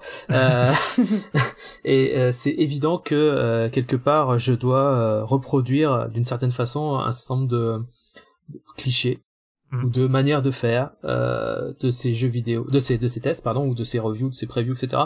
Mais c'est vrai que en même temps, j'ai fait partie, parce que ça fait 20 ans que je travaille dans le milieu, j'ai fait partie de ce milieu et donc j'ai construit aussi euh, des choses de mon côté avec euh, euh, que ce soit Joypad ou à Joystick quand j'y étais un tout petit peu en, en, pigiste mineur ou, ou d'autres d'autres magazines comme The Game etc etc on essaye je, je pense qu'en fait il y a une base qui vient de là. Pour, en ce qui me concerne, après, je parle pas pour tout le monde. Hein. En ce qui me concerne, il y a vraiment une base qui vient de là, un, fondement euh, de lecture, euh, comme tu disais pour euh, Wind Waker et, le test de Joypad. Euh, pareil, j'ai dévoré certains tests qui sont qui sont entrés en moi, qui sont partis de moi en termes de d'écriture et, et, et, donc en fait peut-être est-ce que je les singe, est-ce que je les imite, je suis pas sûr. Je pense qu'en fait avec le temps et avec les, les, années les années d'écriture, euh, je m'en suis départi, revenu, départi, euh, je suis allé dans d'autres directions, puis je suis revenu à cette base. Et c'est vrai que sur Jeux Vidéo Magazine, en ce qui concerne Jeux Vidéo Magazine actuellement, c'est vrai qu'on est, alors je dirais pas qu'on est très proche des tests euh, originaux, mais on est dans cette, euh, comme on a ce truc de graphisme, etc. On a déjà parlé le mois dernier. Euh, on a on a récupéré un, une sorte d'ADN de, de, ces magazines-là, hmm. en tout cas ceux des années 80, peut-être pas ceux des années 90 parce qu'on n'a pas ce côté un peu euh, jeune euh, ou ce côté euh, équipe de rédaction comme à Joypad qui était importante pour le ressenti en fait de la lecture. mais je crois qu'on est, ouais, je, je pense que il y a quelque chose. Je je saurais pas le quantifier. Je pense que c'est pas à moi de le faire pour le coup, ni de qualifier. Mais c'est sûr qu'il y a quelque chose. Et dans ce magazine là qui a été créé il y a je sais plus combien de temps euh, Jeux vidéo magazine ça doit faire une vingtaine d'années aussi ou une, un truc comme ça. Euh, il porte il porte tous ces stigmates là euh, tous tous ces tous ces restes là euh, et même s'il a évolué dans l'écriture euh, du moins on essaye euh, il, y a, il, y a, des restes il y a des, des, bouts de, de, de ce passé qui, qui sont là. Et je pense que c'est un peu pareil pour tous les autres magazines enfin. Et du coup c'est ce que tu dis mais ça me fait, ça me fait penser à quelque chose c'est euh, moi je me, je me rends compte qu'il y a plein de tests dont je me souviens dont j'ai oublié le jeu mais je me souviens du test. Et est-ce que vous, est-ce que, est-ce que vous, en tant qu'auteur de test ou euh, personne qui travaille dans la presse vidéo, ça vous fait ça? Moi, j'ai des souvenirs. Par exemple, je viens d'un test, je crois que ça doit être un Captain Taras qui a testé dans un joystick un jeu de moto en l'insultant pendant à peu près une page entière. Euh, je n'ai aucun souvenir du jeu, du nom du jeu, de la note du jeu. Je me souviens juste du mm. test, de ce qui a marqué dans le test, et j'ai complètement oublié le jeu. Est-ce que ça, est-ce que vous, vous avez des souvenirs comme ça, même alors que vous, vous, vous écrivez autant pour la, pour la presse, quoi? Est-ce que ça vous fait ça aussi, des, des, jeux, des tests qui vous ont marqué pour le test et pas pour le jeu Que le jeu, vous l'avez oublié Ouais, dont on a complètement oublié le nom. Euh. Moi. Euh... Moi, non. Parce qu'on est obligé d'avoir joué au jeu. C'est ça, c'est très différent. C'est ça la différence. Oui, voilà, du coup, on est, on est, obligé de retenir le nom du jeu. Ouais. Vous y jouez vraiment, donc. Mais de la même manière, enfin, euh, d'un point de vue purement lectrice, ça m'arrive parfois, enfin, de, de, lire très consciemment euh, un test d'un jeu dont je sais très bien que j'en ai absolument rien à faire, mais que je vais probablement passer un très beau moment en lisant euh, parce que hmm. telle personne l'a écrit, euh, parce qu'elle me fait marrer, mais quand bien même c'est un test d'un STR euh, auquel je ne toucherai même pas avec un bâton. Ça c'est ça c'est certain. ça m'arrive souvent, encore. non mais Kevin, au niveau justement de l'héritage, de la continuité ou pas, ou de la rupture. Alors bah c'est compliqué parce que il faut vraiment séparer le côté, on va dire très perso et le côté du magazine pour lequel je bosse. Euh, disons que le magazine, lui, euh, s'est vraiment construit sur euh, les vestiges et l'héritage effectivement de ses prédécesseurs, que ce soit notamment Joystick en particulier. Donc, je pense que inconsciemment, voire consciemment aussi, euh, on a essayé de perpétuer quelque chose et euh, et de garder certains certaines idées, euh, que ce soit même en termes de mise en page au début ou, ou dans certaines certaines rubriques comme ça qui ont traversé un peu les époques. Après, d'un point de vue vraiment plus personnel, moi je me suis vraiment toujours considéré comme une éponge de manière générale, donc que ce soit encore une fois conscient ou inconscient, oui, tout ce que j'ai pu lire m'a façonné, que ce soit dans de la fiction, ou euh, ou dans de la presse. Et euh, moi, je sais que euh, si je devais parler un peu de, de la manière dont, dont j'aime écrire et en tout cas la manière la plus spontanée qui, qui me vienne, bah ça va être quelque chose, oui, qui a qui a un peu de de ce côté un peu euh, gonzo euh, joystickien ou euh, un peu les cahiers du foot euh, tout en fait voilà une sorte de mélange comme ça de de, de références qui au bout d'un moment font un, pot pourri que j'espère pas trop pourri d'ailleurs. Et, et, et, voilà donc oui c'est c'est là c'est c'est indéniable que que tout cet héritage là pèse au quotidien dans dans, dans la manière dont on écrit et dont on bosse ouais. Et Julie? Mais bah, c'est toujours sympa de passer en dernier parce que oui, je suis complètement d'accord avec, mes, avec mes confrères. Euh, bah oui, oui, non, mais d'autant plus, euh, enfin, d'autant plus euh, avec Canard PC, oui, qui a toujours eu un esprit euh, bien marqué et où il y a effectivement cette volonté consciente aussi de, de préserver un, un esprit. après, enfin voilà, c'est comme si on parlait, enfin, d'esprit Canal ou d'esprit Spirou Magazine. C'est qu'est-ce que qu'est-ce qui définit cet esprit-là en question? Par exemple, je pense euh, à notre dessinateur Couli, enfin qui travaillait hmm. notamment pour le joystick, qui, qui est cité dans le livre. Euh, hein. qui fait un, ouais bah ouais j'ai vu ça, qui fait intrinsèquement partie de, de l'esprit Canard PC et qui sera toujours toujours là pour nous mais euh, voilà l'idée c'est aussi de perpétuer un esprit euh, quelles que soient les personnes qui soient dans le magazine et ça passe par effectivement une manière de traiter les de traiter les jeux mais comme l'a dit Kevin c'est pas nécessairement un choix complètement conscient c'est aussi parce que on a absorbé euh, bah, cet héritage qui nous précède de 20 30 ans quoi. Ouais. Mais toi, as cette particularité, c'est que t'as presque commencé avec Canard PC. Enfin, ah bah j'ai, j'ai commencé, ouais, enfin j'ai, ouais, ouais, c'est-à-dire que t'as pas, pas cet héritage que peuvent avoir euh, Kevin ou Raphaël d'avoir euh, bossé dans cette presse euh, là, mais t'as été lectrice, enfin quelque Alors, part l'héritage que j'ai, ouais, c'est c'est complètement en tant que lectrice parce que je lisais Canard PC avant et je lisais Joystick avant et d'ailleurs, enfin un jour je vous raconterai l'histoire de comment j'ai découvert Joystick. C'est que moi je voulais juste, enfin je vais vous la raconter maintenant d'ailleurs, c'est que à la base je voulais juste, donc j'étais au collège et je voulais choper Kids, Kids Mania parce qu'il y avait toutes les solutions des Pokémon à l'époque dedans. Je suis tombée sur une buraliste un peu dure de la feuille qui m'a filé un Kilt Mania euh, qui était euh, donc un, magazine sur le matelassage. Et en fait, euh, je lui ai dit non merci, mais je voulais pas la vexer, donc j'ai pris le premier magazine de jeux vidéo que j'ai trouvé. Il s'avère que c'était Joystick. Donc oui, forcément, c'est une lecture que tu commences à avoir assez jeune et qui a bien sûr une empreinte considérable sur moi et ma manière de, de hmm. penser le journalisme en fait. pas que jeux vidéo d'ailleurs. On rappelle, hein, lire les magazines de jeux vidéo presse universitaire de Liège, qui est sorti là, il y a quelques, quelques mois à peine coécrit. Évidemment, il faut que je remonte au début de mes 10 pages de, mes 10 pages de notes.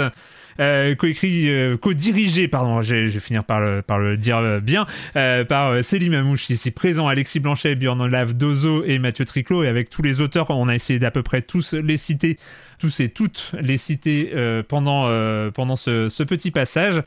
donc on peut que vous conseiller d'aller voir à quoi ressemble à quoi ressemble ce livre. Il est disponible, je crois que j'ai vu ça, passer ça dans le chat, il doit être disponible pour 25 euros. Merci Céline, mais tu restes avec nous pour euh, le deuxième débat parce que faut-il défendre euh, le jeu vidéo? C'est euh, marche aussi dans le domaine de la recherche. Il y a aussi cette, cette question de la légitimité évidemment là aussi dans le domaine de la recherche. Et donc donc voilà, bah écoutez, c'est vrai qu'on a fait on a fait un peu le tour. Il y aura peut-être on va peut-être plus regarder des réactions pour pour la deuxième partie. De toute façon, il y a eu plein de discussions dans, dans le chat, comme j'ai dit à plusieurs, à plusieurs reprises euh, il y avait Boris Krivik qui était là et donc euh, qui a aussi animé le chat par, euh, par, ses réactions.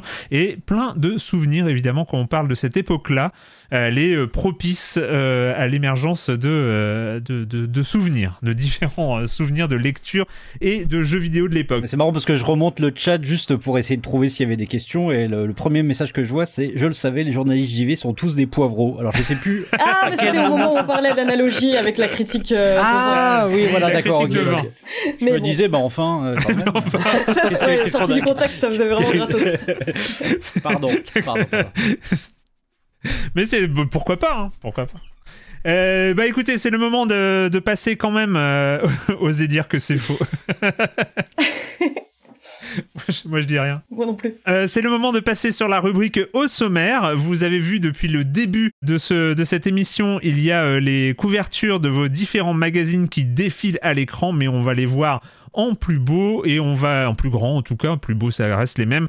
On va commencer avec euh, toi Kevin avec le numéro 98 de JV eh Le Mag avec cette couverture exceptionnelle, cette très très belle couverture avec quel avenir pour la VR Point d'interrogation. Et oui, oui, oui. Euh, donc le, retour de notre dessinateur Grut, qui était, enfin qui avait participé à la, la couve Resident Evil de notre hors-série de fin d'année dernière, mais qui avait pas bossé depuis un moment avec nous sur un magazine courant, donc on était très content de le revoir. Et oui, euh, pour ce numéro-là, euh, on a voulu faire un point parce que on avait fait un premier bilan perspective de la VR euh, pour notre numéro 4 il y a plus de 9 ans et on, on, enfin on trouvait ça rigolo de faire presque un remake. On s'est dit euh, il y, a, y, a, pas de raison que seule l'industrie du jeu vidéo puisse faire des remakes à tout va. Nous aussi après tout hein, trouver une nouvelle idée tous les mois c'est chiant. Pourquoi on ferait pas un remake? Et voilà et donc on c'est c'est un dossier thématique où on se pose la question de, de, de l'avenir de, de, de la VR mais euh, mais pas forcément qu'au niveau de, des jeux vidéo et du jeu vidéo grand public. On, on va aborder, euh, par exemple, euh, est-ce que euh, il peut y avoir de, de l'e-sport, de la VR dans l'e-sport? Est-ce que ça peut fonctionner? Ou ou dans le milieu médical, par exemple, on, notre envoyé spécial Héloïse est allé dans un cabinet médical pour observer un peu des séances de comme ça de, de traitement avec où la VR est utilisée pour dans différents cas de figure. Je, je vous invite à, à, lire tout ça. Donc c'est notre dossier principal du mois et, et voilà. Et je, je, tiens juste à dire un tout petit mot parce que c'est un article qui fait un peu beaucoup parler. Nous avons un dossier, enfin un article sur sur euh, les vulves dans le jeu vidéo. Euh, pourquoi sont-elles si invisibilisées? Pourquoi euh, en a-t-on peur?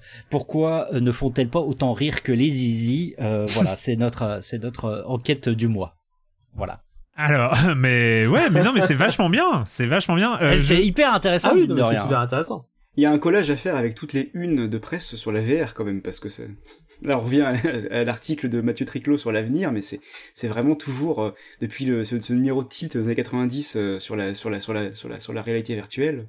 Le nombre, l'avenir de la VR, c'est vraiment le, la technologie euh, que la presse a toujours annoncée, dont elle a toujours annoncé la naissance, la mort, et c'est, c'est je trouve ça incroyable de voir, de voir que ça continue, avec le mot d'avenir marqué comme ça sur la couve, c'est parfait quoi, ça montre vraiment toute cette espèce de fantasme. Tu, tu remarqueras que que justement là on est vraiment dans l'interrogatif sur cette mais oui justement c'est ça qui m'intéressait de voir le bah, je l'ai pas encore lu mais et on aurait pu le mettre au pluriel parce que effectivement euh, quels avenirs. sans doute... ouais.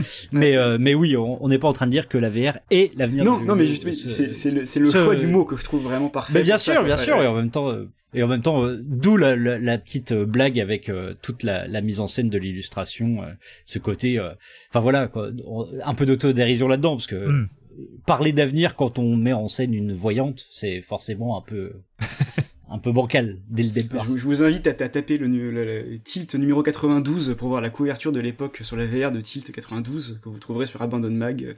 C'est magnifique. Ah, ah ouais. du futur. bon conseil. Digne d'un ah ouais, bon album de New Wave. Ah, ça, ça, ça, évoque vraiment les pubs avec les, les voitures volantes, enfin, le futur tel qu'on tel qu'on l'imaginait. Bah oui le palais au futur. On va passer à toi, Raphaël, avec la couverture de Jeux vidéo magazine d'avril 2023, numéro 267, c'est ça? 267. Avec Final Fantasy XVI. Bah oui, euh, c'est jeux vidéo magazine, hein, c'est pas c'est pas JP, c'est pas Canard PC. Mais non, mais vous parlez du futur du jeu vidéo, de la preview. De la preview, de la preview, d'interviews avec les développeurs, euh, d'infos que étonnamment je n'ai pas retrouvé ailleurs euh, dans d'autres interviews, donc je suis plutôt content euh, sur FF16 en tout cas. Euh, mais il y a aussi ce que je voulais dire sur ce sur ce numéro, c'est que et sur les les derniers numéros, c'est que en plus de tous ces grands titres qui sont hmm. en, couverture et qui sont là pour donner envie d'acheter le magazine, évidemment, euh, il y a aussi plein de petits papiers euh, qu'on fait sur euh, que je fais ou d'autres d'autres journalistes qu'on fait sur sur sur l'industrie et notamment par exemple là sur ce numéro là on a un, deux pages sur sur l'accès anticipé on va voir hmm. des développeurs pour leur demander en quoi ça influe le développement d'un jeu par exemple euh, on va aussi aller voir euh, les auteurs de Free to Play. Euh, comment on écrit pour un free to, un free to play comment est-ce qu'on scénarise un free to play ou un comme un free to play ou un, jeu service comme comme Destiny 2 ou Apex Legends etc etc donc on essaye aussi de ramener d'autres sujets par la petite porte. Celle mais qui cherche à expliquer et dans les mois qui viennent on a d'autres sujets dans ce sens là pour justement toujours garder ce, ce, ce, ce côté euh, jeu d'abord, mais aussi expliquer comment en fait il est produit, comment est-ce que en fait euh, les métiers, les corps de métier euh, derrière travaillent. Ben, je sais pas si tu veux développer peut-être un, un, des autres sujets de, de, ce numéro ou pas. Non, on parle de Diablo, comme tout le monde y a joué ce week-end et le week-end dernier. On bah parle de voilà du genre de choses, on, de plein de, plein de gros jeux. On fait un on fait un retour sur euh, euh, Dead Island 2, euh, sur l'aventure extraordinaire de Dead Island 2. Comment est-ce qu'on est passé d'un jeu mort vivant, mort, enfin plus mort, mort vivant et visiblement bien vivant aujourd'hui et qui va arriver dans quelques semaines. Est-ce qu'il risque pas d'arriver un peu mort quand même le jeu? Ouais. je ne sais pas, moi j'y ai pas touché. Gardons espoir. Ou pas, enfin, bref. Et enfin, Canard PC, le numéro à venir, le numéro qui arrive là, bientôt, il est tout chaud, il sort du four, il devrait être chez vous dans pas longtemps, c'est le numéro 441. Exclu total, car euh, le, ouais, c'est ça, le magazine arrive en kiosque euh, vendredi, si je ne m'abuse. Et euh, bah donc comme vous pouvez le voir, on a une couverture sur Stalker 2. donc il y aura notamment un article sur toutes les informations qu'on a déjà sur le jeu et un petit peu le contexte compliqué du développement du jeu sachant que GSC Game World sont euh, entre l'Ukraine et, euh, et, Prague. Il y a un gros dossier sur euh, la zone dans le jeu vidéo et quand je dis zone c'est la zone d'exclusion de Tchernobyl mais c'est aussi la zone telle que telle qu'elle est décrite dans le bouquin de, des frères Strugatsky qui a donné lieu au jeu enfin au film mhm et au jeu ensuite. Mais euh, on peut aussi évoquer, enfin la zone, euh, la zone qu'on trouve par exemple dans le film euh, Annihilation. Enfin, en gros, l'idée d'une zone où les lois de la physique et de la biologie sont complètement, sont complètement mises à mal, quoi. Euh, donc il y a ça pour le dossier de couverture. Après, bah il y a forcément plein de tests, euh, de tests, de critiques, de, review, de review euh, de, jeux comme comme Resident Evil 4. Je suis obligé de le placer bien sûr bah parce oui, que voilà, c'était quand même le gros jeu que j'attendais cette année. et Kerbal Space Program. On a aussi bah, quelques dossiers. Enfin, il y a eu des entretiens notamment avec des joueurs qui achètent des éditions collector. Ça a toujours été une une pratique que euh, nous on observait avec euh, un mélange de méfiance et d'incompréhension euh, parce que il y a quand même des pratiques d'éditeurs qui sont assez questionnables sur la question des, des objets collector. Mais c'était assez intéressant d'avoir le point de vue justement des joueurs qui achètent ça qui ont souvent des bonnes raisons de le faire qui cherchent quelque part à prolonger l'expérience du jeu d'un jeu qu'ils ont vraiment apprécié qu'ils ont eu et euh, à côté, bah, il y a aussi un article qui revient sur euh, le documentaire King of Kong euh, avec un de ses protagonistes, Steve Wiebe, qui parle ah, un petit peu des coulisses de sa conception. Ouais. Et donc c'est vendredi en kiosque et dans les boîtes aux lettres des abonnés, évidemment. Canard PC numéro 441, Stalker 2. Euh, bah écoutez, voilà, bah merci beaucoup pour euh, cette présentation de, de, vos numéros, euh, de vos numéros actuels ou à venir. Ryan Reynolds here from Mint Mobile. With the price of just about everything going up during inflation, we thought we'd bring our prices down. So to help us, we brought in a reverse auctioneer, which is apparently a thing. Mint Mobile unlimited premium wireless. Ready to get 30, 30, bit to get 30, bit to get 20, 20, 20, bit to get 20, 20, bit to get 15, 15, 15, 15 just 15 bucks a month. So, Give it a try at mintmobile.com/switch. slash $45 up front for 3 months plus taxes and fees. Promo for new customers for limited time. Unlimited more than 40 gigabytes per month slows. Full terms at mintmobile.com. c'est le moment. Euh, bah, on va terminer cette émission. On a pris un peu plus de temps, mais c'était pas, euh, c'était un peu prévu sur euh, magazine, les magazines de jeux vidéo.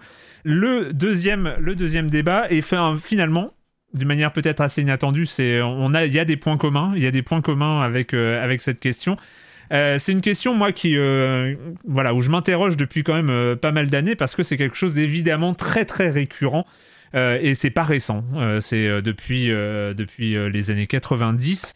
Euh, on va dire, même peut-être avant. Euh, voilà, euh, il y a le jeu vidéo est régulièrement dénigré d'une manière soit épisodique, soit de manière plus continue, c'est-à-dire en termes de légitimité culturelle, on va dire, où le jeu vidéo peine petit à petit à gagner ses galons et finalement on sait que auprès d'une certaine population, il n'aura jamais forcément les galons qu'il mérite ou pas, j'en sais rien, c'est mais bref, et il y a de manière très récurrente des des choses qui, euh, qui pop comme ça, des déclarations de gens euh, euh, plus ou moins connus qui font preuve de leur dédain, de leur méconnaissance aussi.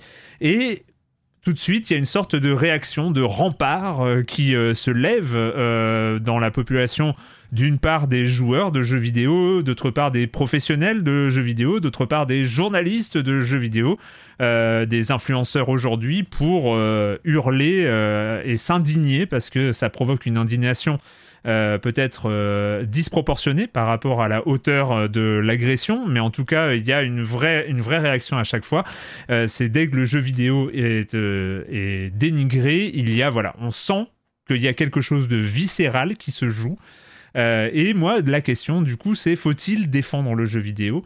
Faut-il, voilà, s'ériger en rempart d'une part quand le jeu vidéo est dénigré euh, et, d'autre part, euh, faut-il euh, bah, aussi défendre ou militer d'une certaine manière pour la légitimité de, de, ce média dans la société, dans la culture, dans, dans ce genre de choses.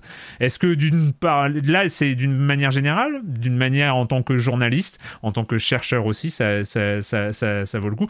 Euh, j'ai envie de commencer, tu m'as parlé d'ailleurs, tu m'as échangé ça par, euh, par mail Raphaël, tu m'as envoyé un, un, papier, alors je ne sais pas c'est dans quel magazine, c'était en Tilt, Tilt, c'était en 1992 en 1992 une double page, euh, une double page dans Tilt de réaction à une émission euh, de Jean-Claude Delarue, donc euh, dès 1992. Jean-Luc.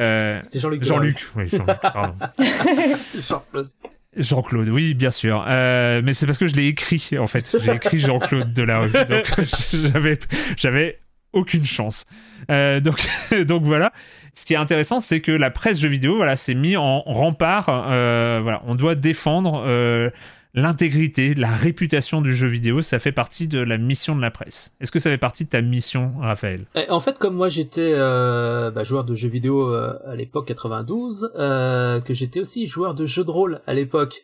Et pour ceux qui s'en souviennent, il y a eu une belle affaire de diabolisation du jeu de rôle euh, aux alentours des années Mm. 92-93, comme ça, Merci Mireille Dumas. avec Mireille Dumas, voilà, bas les masques, euh, avec euh, pas mal de scandales aussi autour, et puis des, des, des suicides, des choses comme ça. Donc tout Oui. a été rapporté.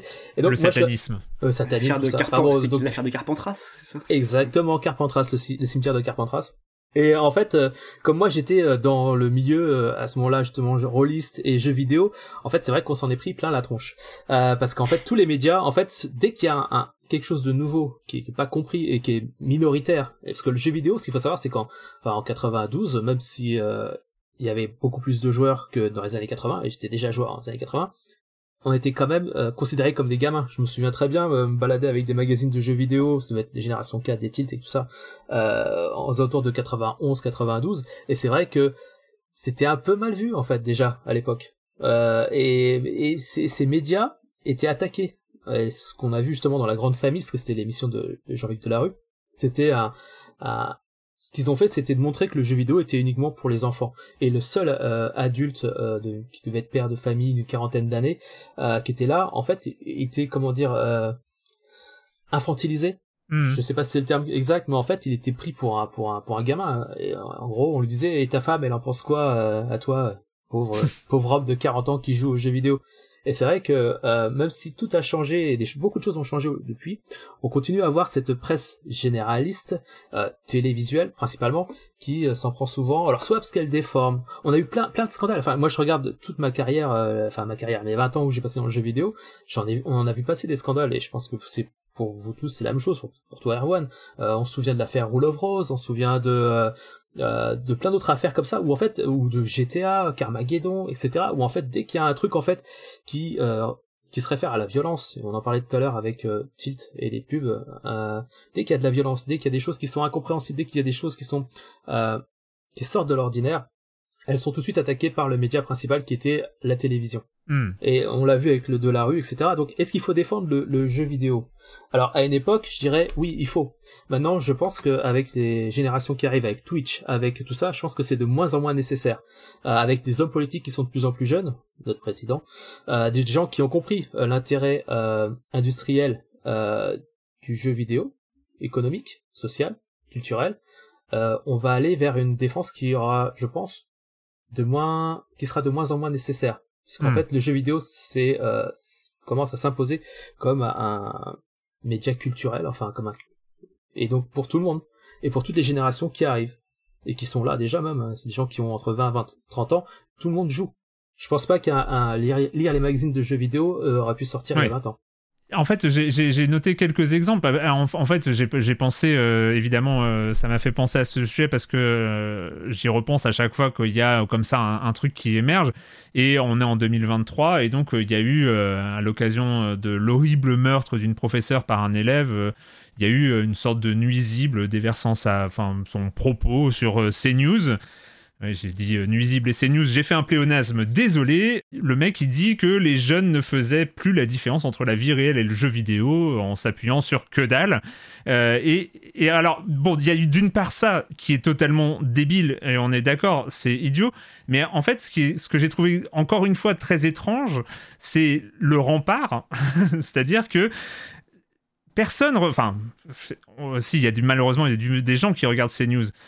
C'est des gens qui ne regardent pas ces news, se sont sentis obligés euh, de, euh, de faire de la pédagogie, d'expliquer encore une fois, non, le jeu vidéo, ça rend intelligent, vous inquiétez pas, euh, tout ça. Oui. De mettre en, a- en avant des, ce sorte, une sorte d'utilitarisme du jeu, c'est-à-dire euh, dire, mais non, euh, ça, c'est bon pour la coordination, ça rend intelligent, euh, etc. Enfin, euh, pour défendre le jeu vidéo face à une attaque totalement absurde. T'as un numéro d'Epsilon aussi là-dessus, euh, d'Epsilon sur, de- sur le sujet là.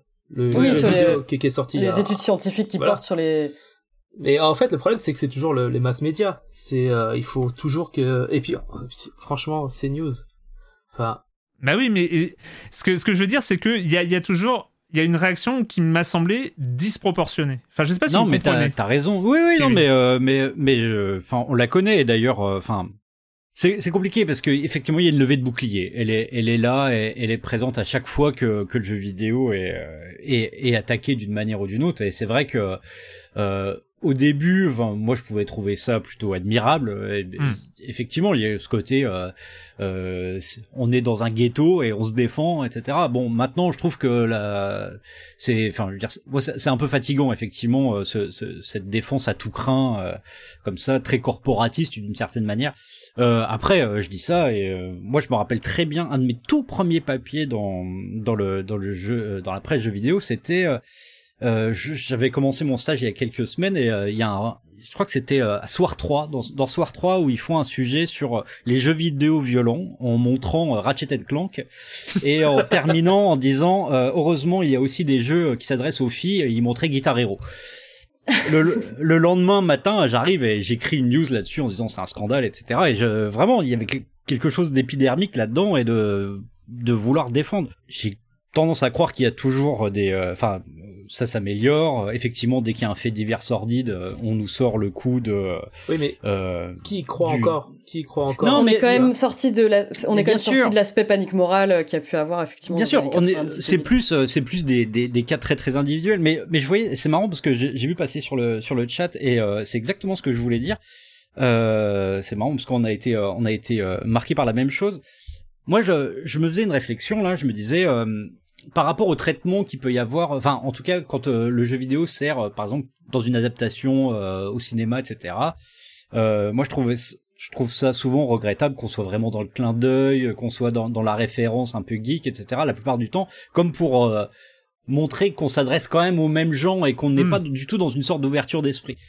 Et à côté de ça, euh, là récemment, il y a la, série The Last of Us qui, pour moi, est peut-être un, des trucs les plus positifs qui puissent arriver aux jeux vidéo, puisque euh, elle, a quelque chose comme ça, de, un peu de, de transpartisane, et que certes, euh, quand quand t'aimes les jeux, tu retrouves ce que ce, ce t'as kiffé. Et en même temps, c'est pas une série qui est dans dans l'autosatisfaction et dans la, la petite référence partout. C'est une série qui de très bonne tenue de manière générale. Et d'ailleurs, on en a beaucoup parlé en dehors des, euh, enfin sur des, des dans des émissions plus généralistes Mm. et euh, et parfois même sans euh, souligner le fait que c'était un jeu vidéo à la base.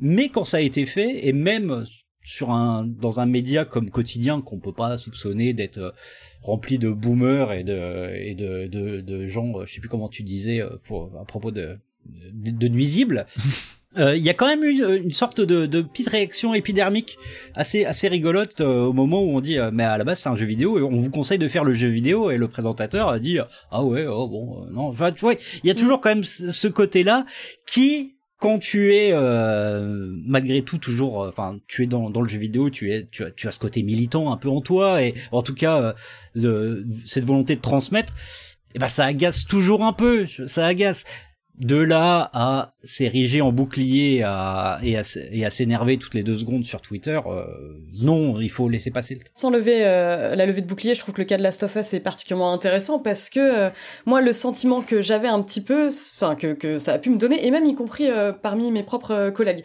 c'est parce que j'étais la seule à jouer à Last of Us. Enfin, vraiment, c'est, je, je vous parlerai pas du fait que c'est, il y a une de mes scènes préférées du jeu vidéo là-dedans, et je dirais juste le mot girafe. Mais disons que y a, ça m'ennuie en fait que il faut qu'il y ait une série télé. Euh, donc euh, pour que cette histoire en fait euh, enfin comment dire qui était déjà super dans un jeu vidéo euh, soit euh, bah, communément acceptée comme une bonne histoire maintenant qu'elle a été portée en série je sais pas si vous voyez ce que je veux Oui, dire oui, bien sûr. et euh, oui bah là il y a forcément quelque chose qui me qui me chiffonne un peu Mais est-ce que je voulais, ce que je voulais dire, et c'est peut-être une question justement à Selim, est-ce que parce que euh, quand on parlait de Delarue tout à l'heure, c'était ça, ça, ça ne concernait finalement que les journalistes, parce que c'était le magazine qui était un peu attaqué, euh, quelques joueurs qui, qui, qui s'élevaient en France peut-être à 100 000, 200 000, je ne sais pas. Euh, Aujourd'hui, on est à plusieurs millions en France à jouer aux jeux vidéo. Donc quand on attaque le jeu vidéo, c'est pas juste quelques journalistes qu'on attaque, c'est pas juste quelques centaines de milliers de joueurs c'est plusieurs millions de joueurs et notamment des gens qui font de euh, qui Twitch, des gens qui prennent le jeu vidéo comme un, un- comme quelque chose de passionnel. C'est euh, on a cette passion du jeu vidéo, c'est peut-être un des médias les plus passionnels qui, qui existent. Enfin, je je j'imagine. euh, enfin, en tout cas, pour moi, euh, c'est le cas. Euh, et c'est évident que quand on vient s'attaquer à une de tes passions, bah, tu réagis. Et sur Twitter. Mais est-ce que c'est si évident que ça? Moi, je pense que ça, ça paraît naturel. Enfin, moi, je tu... sais pas. Moi, à chaque fois, euh, je...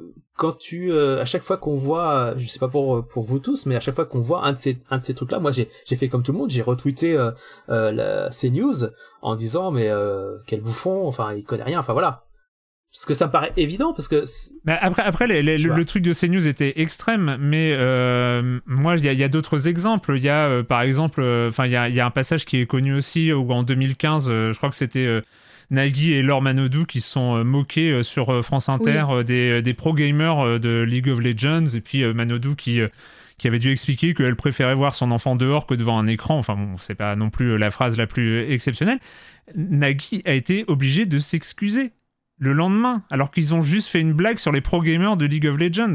Enfin, c'est pour dire que ce côté passionnel où il y a une défense, où il y a un truc, quand même, même, même si c'est con, et euh, je prendrai jamais la défense de l'autre débile de ces news, même si c'est totalement crétin, la violence de la réaction en face, toi tu dis oui, on est passionné, on défend. Enfin, sauf que depuis, on a la notion aussi de, de, de du harcèlement de masse on a la notion aussi de, de, de, de, on a la violence de la réaction arrive en plein jour aussi. C'est-à-dire que, enfin, euh, je veux dire, Nagui obligé de s'excuser pour cette moquée de pro gamer de League of Legends, quoi. Enfin, mm. euh, on enfin, il y a, y a, un côté disproportionné qui est euh, qui qui pose question quand même. la question, en fait, la question que tu poses, c'est est-ce que dans l'ère actuelle, on a encore besoin de défendre le jeu vidéo? Parce que enfin moi je, je vois le je vois ce que tu veux dire mais je, je vois deux choses. Je vois le travail de journaliste qui est de celui euh, de euh, se poser des questions sur comment est euh, perçu tel ou tel signal tel ou tel commentaire sur le jeu vidéo et euh, ce qu'on peut écrire derrière ce que faisait Tilt déjà en 92 hein, de rapporter les faits et euh, celui de passionné de jeux vidéo qui est tous les gens qui sont sur Twitter, tous les gens qui sont sur les réseaux sociaux et qui vont euh, justement faire ce, ce, travail que tu as dit de, de, de persécution euh, de d'une personne, lui envoyer des messages de haine, etc. C'est deux choses différentes à, à, mon sens. Et en tant que journaliste, pour mmh. moi, c'est en tant que mmh. journaliste, là, ce que nous faisons, c'est-à-dire de essayer de se poser la question de qu'est-ce que nous, en tant que journaliste, nous faisons? Moi, ce que je fais sur Twitter, c'est pas lié à mon activité de journaliste. Enfin, une partie en tout cas. C'est un compte personnel ce que je ferais dans le magazine, ce serait différent. Si je devais traiter le sujet, je le ferais très différemment. Je rapporterais les faits. J'essaierais de comprendre pourquoi il a dit ça. J'essaierais de voir aussi ce qui s'est passé derrière en termes de conséquences. C'est pas la même chose que la réaction directe euh, qu'on a sur Twitter, sur les réseaux sociaux, où on, va directement exploser parce qu'il y a un truc euh, qui nous paraît quand même complètement fou, quoi. Surtout en 2023. Et après tout ce qu'on a vécu, après toutes ces 40 ans de euh, de jeux vidéo attaqués par euh, par tous les médias euh, généralement Mm. généralistes. Ah, bah. et ça a changé. Alors- ah, mais ça a changé avec euh, avec les généralistes papier etc avec les émissions de radio sur le jeu vidéo etc c'est pour ça que je te dis tout à l'heure je disais je ne suis pas sûr qu'on ait encore besoin de vraiment de le défendre. Je pense qu'il va se défendre tout seul et au fur et à Vous avez mesure. l'impression que vous, vous, vous ressentez le besoin de défendre? Vous, individuellement? Non, moi, moi, moi, en tout cas, enfin, je- c'est vrai que je j'ai même pas répondu à la question initiale, mais euh, je ressens plus, enfin, je ressens pas le besoin de de, de défendre le jeu vidéo. Euh, D'autant plus que, enfin, oui, bien sûr, on aura toujours des exemples comme CNews ou euh, Kayane chez Pascal Pro, et bien sûr, ce sera toujours. euh, mais honnêtement, ça, j'ai fait le choix, enfin, personnel, de plus m'en offusquer. Euh, on, a quand même, enfin voilà, on, a tous observé euh, une différence de discours euh, quant aux médias généralistes qui traitent de jeux vidéo, mais parfois même en allant euh, dans, comment dire, dans l'exact inverse, presque de, manière excessivement positive. Enfin, je pense particulièrement à l'exemple du confinement où d'un coup on voyait fleurir énormément d'articles sur les bienfaits du jeu vidéo, la pratique sociale du jeu vidéo, etc. Mais qui est aussi un discours qui a ses limites. Enfin, et ça, par exemple, Gabrielle Lavenir, qui est une, doctorante en sociologie, me parlait de ça et je trouvais ça ultra intéressant, c'est qu'elle disait qu'il y avait une espèce d'image d'épinal du donc elle fait sa thèse sur les personnes âgées et leur rapport aux jeux vidéo et elle parlait du fait qu'il y avait cette image du silver gamer donc euh, le la personne âgée qui jouerait aux jeux vidéo pour faire reculer Alzheimer et pour euh, euh, renouer avec ses petits enfants etc et qui était une image bah, qui avait tout autant ses limites que celle du jeu vidéo euh, qui rend violent Mais de toute façon, ça c'est il y a, y, y eu des articles là-dessus, notamment sur la, la, la, la question du serious gaming et des jeux éducatifs, et c'est c'est toujours le, Mm. moi, je, le piège, je pense, euh, de, de, de vouloir s'engager à défendre les jeux vidéo en donnant des exemples positifs, c'est qu'on se retrouve à dire bon bah oui non mais alors on va pas jouer à Manhunt parce que c'est nul euh, et que c'est violent. Mais alors par contre civilisation ça c'est bien parce que les jeunes ils peuvent apprendre des choses sur l'histoire. Alors je sais pas s'ils peuvent apprendre que Gandhi a combattu euh, Attila avec des chars de l'époque euh, grecque, mais cette idée-là qui est des bons jeux, des jeux intéressants euh, ce, qui, dont on pourrait apprendre pédagogiquement quelque chose, c'est pour moi une, une question qui traverse tout média dans une question de légitimité. Et la question du jeu vidéo, elle est, elle est pour moi, elle est, elle est avant ça. Et quand on s'engage à défendre le jeu vidéo, je pense qu'on fait, une, on commet une sorte d'erreur rhétorique à, à, se lancer dans ce débat-là, parce que économiquement, le jeu vidéo a gagné. Culturellement, le jeu vidéo a gagné. La résistance, elle est, à mon avis, elle est pas du côté du jeu vidéo en tant qu'objet. Elle est, elle est en amont de ça. Et les gens qui font ces, ces, l'éditocratie qui lance ces, euh, ces attaques-là, c'est pas contre le jeu vidéo. Je pense pas qu'ils soient non plus, ils, ils sont probablement peut-être pas tous complètement conscients de ce qu'ils font et ou complètement idiots, je sais pas, mais en tout cas, euh, ils, ils, attaquent quelque chose d'autre. Et, et, nous, quand on répond en défendant le jeu vidéo, on, on, on fait, on fait l'erreur de leur concéder leurs leur prémices et on, fait l'erreur d'attaquer sur le reste. Il y, a une phrase de Bataille là-dessus qui est très intéressante, où dans la notion de dépense, Georges Bataille, il dit que à chaque fois que des gens euh, attaquent la question de est-ce que le loisir qu'on pratique est utile ou pas, est-ce qu'il sert à quelque chose ou pas, est-ce qu'il est bon ou pas, si on commence à répondre, en fait, on a déjà perdu. Parce qu'en fait, la, la, la, vraie question, elle est en amont de ça, et c'est la question que ces gens-là posent, c'est pourquoi est-ce que vous faites des choses dans votre vie qui servent à rien, et pourquoi vous gagnez pas d'argent à la place? Merci d'avoir mis des mots sur parce que j'avais pas réussi à l'exprimer. Je, je, je, pense que ce qui, a, ce qui est attaqué derrière ça, en réalité, oui. et on fait passer ça sous le masque de la violence. La violence, ça permet de, et on le voit bien aujourd'hui encore une fois avec ce qui se passe politiquement. Une fois que vous, vous, vous c'est un cheval de Troie. Vous allez dire, oui, non mais attendez, il y a, il y a ce jeu-là qui est incroyablement violent, ou incroyablement sexiste, ou incroyablement raciste, et ça vous permet d'avancer l'argument comme quoi les jeux vidéo seraient problématiques. Mais ce que vous dites en fait en amont, le problème premier, c'est le problème de la gratuité de votre activité et de son improductivité. C'est ce qu'on reproche au jeu et à toute ouais. activité de divertissement depuis euh, le début des civilisations judéo-chrétiennes. Et c'est ce que les théoriciens du jeu euh, ont beaucoup réfléchi sur, est-ce que le jeu c'est gratuit ou pas? Alors sans rentrer dans des analyses marxistes de savoir ce que c'est que la gratuité d'une activité euh, de loisir, ce qui est certain, c'est que le jeu, c'est pas gratuit. Par contre, il y a une improductivité, une improductivité économique. Et en réalité, moi, je pense que c'est ça qu'on attaque. Et on met la violence, on met le sexisme en, de, en devant, comme des, comme, comme, comme des, comme des, des chevaux de Troie pour masquer ce qu'on, ce qu'on veut dire. Et si on commence à défendre la violence, en fait, on a déjà accepté la prémisse. Et la prémisse, c'est qu'il y a, enfin, oui, c'est des activités qui sont proprement improductrices, hein, qui, ne, produisent pas de richesse dans une société où c'est la valeur cardinale économiquement et, euh, politiquement. Et je pense que c'est aussi pour ça que des médias conservateurs continuent à revenir là-dessus, alors même que pour la plupart ils jouent eux-mêmes à des jeux vidéo. Enfin, je veux dire, je pense que c'est autre chose qu'on attaque vraiment derrière. Hmm.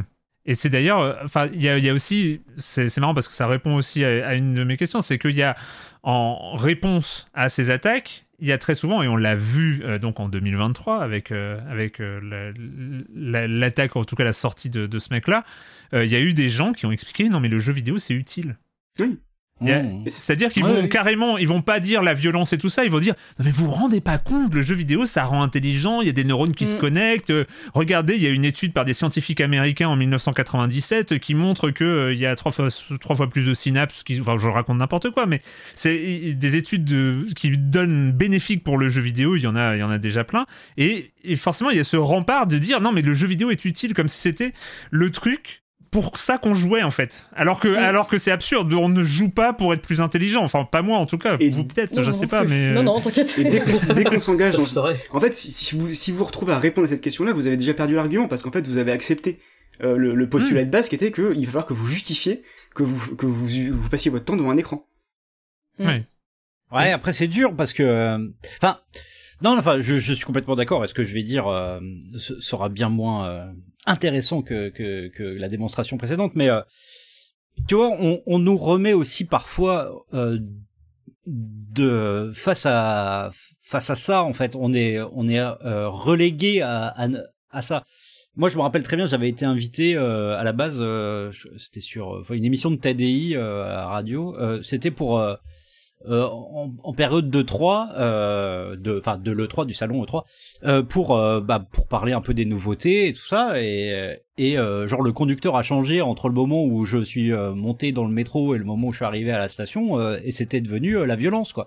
les, jeux vidéo rendent-ils violents, etc. Et t'es cornerisé, t'es un peu, enfin, et on te met en fait on, on te demande d'être ce mec là qui va qui va défendre le jeu vidéo ce loisir etc c'est enfin donc effectivement peut-être euh, peut-être que j'ai pas la bonne réaction sur le moment etc et que et que j'aurais pas dû dire oui mais le jeu vidéo euh, c'est aussi ça c'est aussi ça.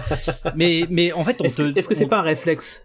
Ben si, c'est ça en fait, c'est reptilien au bout d'un moment, c'est hmm. que quand t'es attaqué de partout et que et que alors en, plus, en fait on, on, représente le jeu vidéo là dans cette situation là. Tu représentes. Ben oui, c'est ça, c'est ça. Hmm. En plus, enfin, je veux dire, c'était pas une table ronde où euh, j'avais euh, que des, des des charognards autour de moi qui, qui qui essayaient de me piquer avec des fourchettes pour que je sorte, pour que non non non. En plus, c'était c'était enfin, je veux dire, tous les intervenants étaient de bonne tenue et défendaient euh, le, jeu vidéo, mais malgré tout, ben on était là justement pour ça quoi. Pour hmm. euh, pour euh, jouer euh, les, les, libéraux là les, les stoppers pendant alors qu'on était assiégés de partout en, train en train de nous dire ah hein, c'est pas bien hein c'est violent hein machin.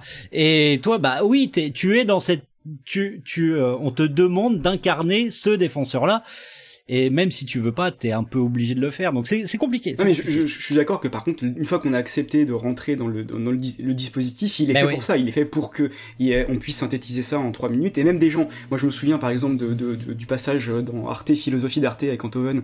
Euh, sur le jeu où il y avait l'affaire de euh, ils ont des têtes de débiles euh, Cola Duflo, ouais. mais Cola Duflo c'est quelqu'un qui a écrit parmi les pages sur le jeu les plus intéressantes et il s'est pris un torrent de haine pour une phrase qui était une mauvaise phrase claire et nette, mais c'est quelqu'un qui savait ce, que, ce dont il parlait. Alors il connaît peut-être pas bien le jeu vidéo, je le connais pas moi-même, mais c'est quelqu'un qui a travaillé sur le jeu et sait de quoi il parle. Mm. Et donc on voit aussi comment est-ce que même des gens qui sont compétents sur un sujet, parce que c'est là c'est pas Pascal Pro, là c'est quelqu'un qui a passé sa vie à travailler mm. sur cette notion-là parmi les premiers en France.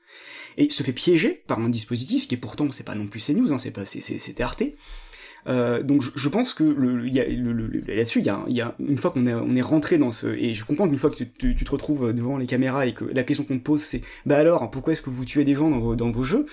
En fait, on, on, on t'es, renvoyé à, à, aux parents qui te disent, euh, pourquoi tu joues plutôt que d'aller euh, sortir. En fait, c'est, l'éternelle question de, au fond, pourquoi est-ce que tu fais cette activité-là? Et du coup, enfin forcément, on est la, réponse, on est, la réponse est bloquée, quoi, parce que y a, hmm. t'es bloqué dans une position de défense à défendre des choses que t'as hmm. pas forcément envie de défendre, parce que tu, tu peux pas parler de la vraie question qui toi t'intéresse. Eh, justement sur euh, sur le côté défense du jeu vidéo, moi je voulais t'entendre, euh, Célim, sur euh, sur l'aspect de la recherche universitaire, la recherche académique.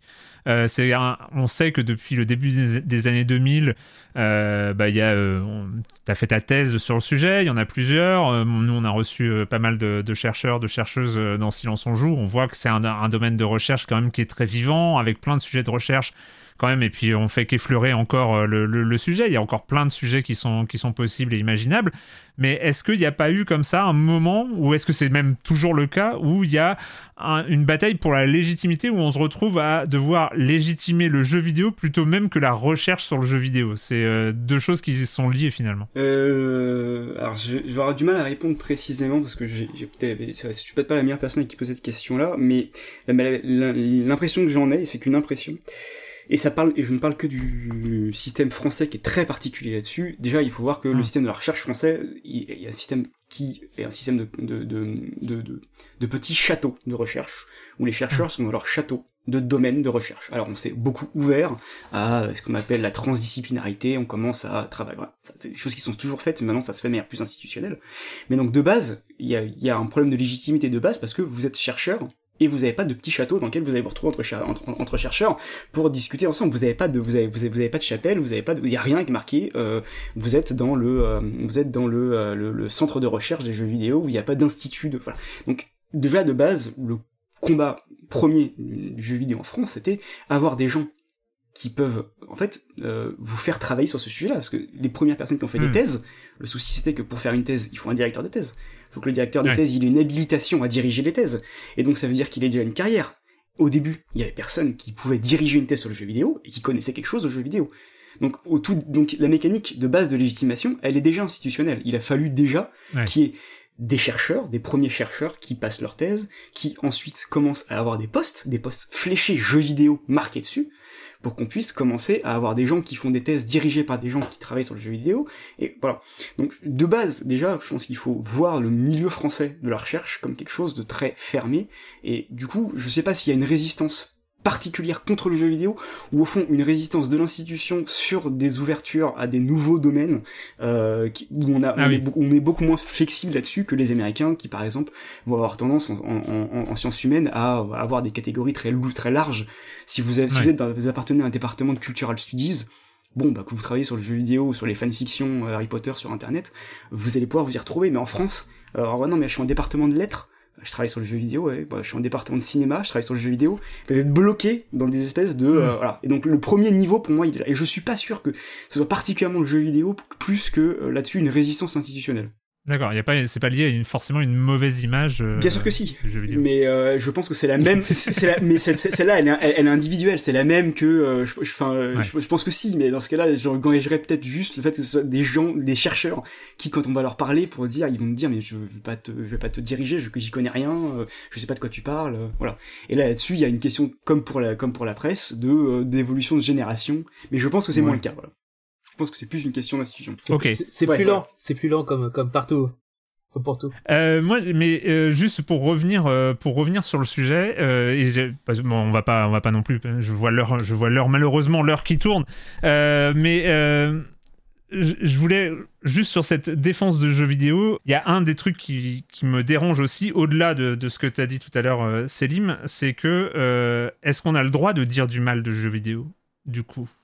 La, vraie question, c'est euh, vu que à chaque fois qu'il y a quelqu'un qui dit j'aime pas le jeu vidéo, il se prend euh, que ce soit de la part de la horde euh, de, gens énervés, même de la part de professionnels, de la part d'influenceurs, de, la part de journalistes et de choses comme ça, il y a un rempart qui est érigé. Est-ce que moi, il y a un, truc qui m'avait choqué. Après, on peut, on en pense ce qu'on veut hein, de, ça, mais vraiment, on en pense ce qu'on veut. Moi, je, je, défends pas du tout cette position-là. Il y a quelques années, il y a l'OMS qui est quand même euh, qui est quand même pas un chroniqueur de CNews. Euh, Il y a l'OMS qui a balancé un truc sur le fait que euh, y avait le trouble des jeux vidéo qui rentrait dans la catégorie des, des addictions. Ok. Enfin, ils ont fait leur recherche. On peut dire ce qu'on veut sur la recherche. On peut même dire que c'est de la merde. hein. Euh, moi, ça me dérange pas. Mais il faut d'une part lire les trucs et il faut, euh, enfin, il faut quand même se renseigner. Et au moment où ils ont sorti ce truc-là, il y a eu la même levée de bouclier. C'est-à-dire qu'on n'avait même pas le droit de dire qu'il y avait potentiellement un trouble de jeu vidéo euh, lié à l'addiction. C'est-à-dire que, en fait, on mettait l'OMS et et euh, Jean-Luc Delarue et, euh, et, et Raphaël Mm. Enthoven et euh, Valérie Pécresse et, euh, et, et tous les autres euh, dans, euh, dans, dans le, dans le même sac. C'est-à-dire que quelqu'un met- émettait un doute. Euh, et là, c'était quoi? C'était mettre que les gens qui jouaient vraiment trop dans certaines conditions avaient peut-être quelque chose qui s'appellerait le trouble du jeu vidéo. Donc, euh, c'est pour ça que ça me pose question dans ce côté-là. Est-ce que finalement, le fait de défendre le jeu vidéo quand il est attaqué avec une certaine virulence, parce qu'on se sent en tant que passionné totalement euh, attaqué personnellement, est-ce que justement ça empêche pas de, de, de se poser d'autres questions? Je, je reprends mon, e- mon exemple de, de Manhunt euh, tout à l'heure. Il y a des gens qui du coup ont défendu le jeu, la valeur du jeu vidéo pour défendre le jeu qui était attaqué. Alors que bon, le jeu était pas. enfin, bon, Mm. Euh, voilà. Euh, mais je pense que Manhunt est un bon, un bon, un bon gars d'école. Hein. Ça, a, ça a levé une levée de bouclier chez les spécialistes qui sont du coup se sont mis à défendre le jeu pour défendre le, le, le jeu vidéo. Et euh, Mais en fait, le truc, c'est que c'est, euh, en fait, il y a une opposition sémantique aussi au, au, au départ. C'est que c'est quoi, le, c'est quoi le jeu vidéo en fait? Est-ce qu'on part du principe que c'est un loisir? D'un côté, le loisir, euh, on va dire euh, public, ou est-ce que c'est une œuvre culturelle? En fait, il faut, il faut aussi se demander, Hmm. se demander ça. On peut pas dire j'aime pas le jeu vidéo euh, en tant qu'œuvre. Je veux dire, ça n'a aucun sens. On peut, enfin, personne dit j'aime pas, j'aime pas la musique ou j'aime pas le, cinéma. Enfin, ou alors, euh, Ou alors c'est un Triste. choix. Mais oui, mais triste. voilà. Enfin, je veux dire, j'aime, j'aime pas, j'aime pas le cinéma. C'est difficile à dire, tu vois. Tu peux ne pas aimer tel genre de film, mais ne pas aimer le cinéma du tout, ça, ça paraît compliqué. Ou j'aime pas la littérature, quoi. C'est fou. ça, ça paraît fou. Après, euh, mais en tant qu'activité, euh, déjà, c'est, enfin, pour moi, il y a, il y, a, il y a vraiment deux choses assez différentes. Tu peux attaquer l'activité vidéoludique qui peut avoir ses excès, même si voilà, on peut on peut on peut revenir sur la terminologie et dire rappeler que jouer trop aux jeux vidéo c'est souvent une conséquence et pas une cause, etc. Enfin bref, mais mais en tant que Enfin, voilà, le, problème pour moi, il est là, c'est que tu peux pas euh, résumer les, deux choses, euh, enfin associer les deux choses, étant donné que tu as d'un côté l'œuvre et de l'autre côté tu as l'activité, tu as l'objet et tu as la, réceptivité de la chose. Donc, euh, enfin, quand on parle de, pour revenir au sujet du débat, peut-on défendre le jeu vidéo?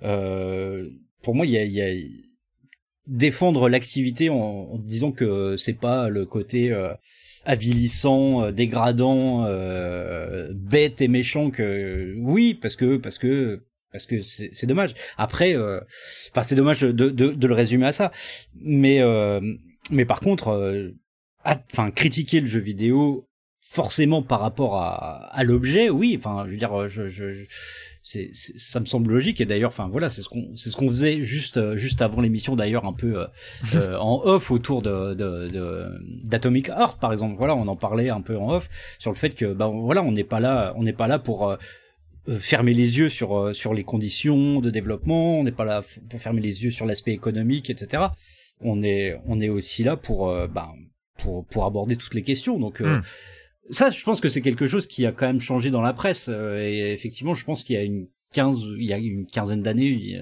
ou il y a 20 ans, euh, c'était très très rare d'avoir ne serait-ce qu'un peu de nuance ou en tout cas de, des encadrés qui allaient parler un peu de bah, des conditions de développement etc moi j'ai repéré ça euh, là très dernièrement dans un console plus où on parlait enfin un peu de bah, du fait que bah, il y avait eu des licenciements, il y avait eu des changements de de, de, de direction et même au sein d'un seul et même projet, genre où on expliquait peut-être peut-être que si ce jeu est nul, c'est peut-être parce que le réalisateur a été viré trois mois avant le avant le avant le chip quoi.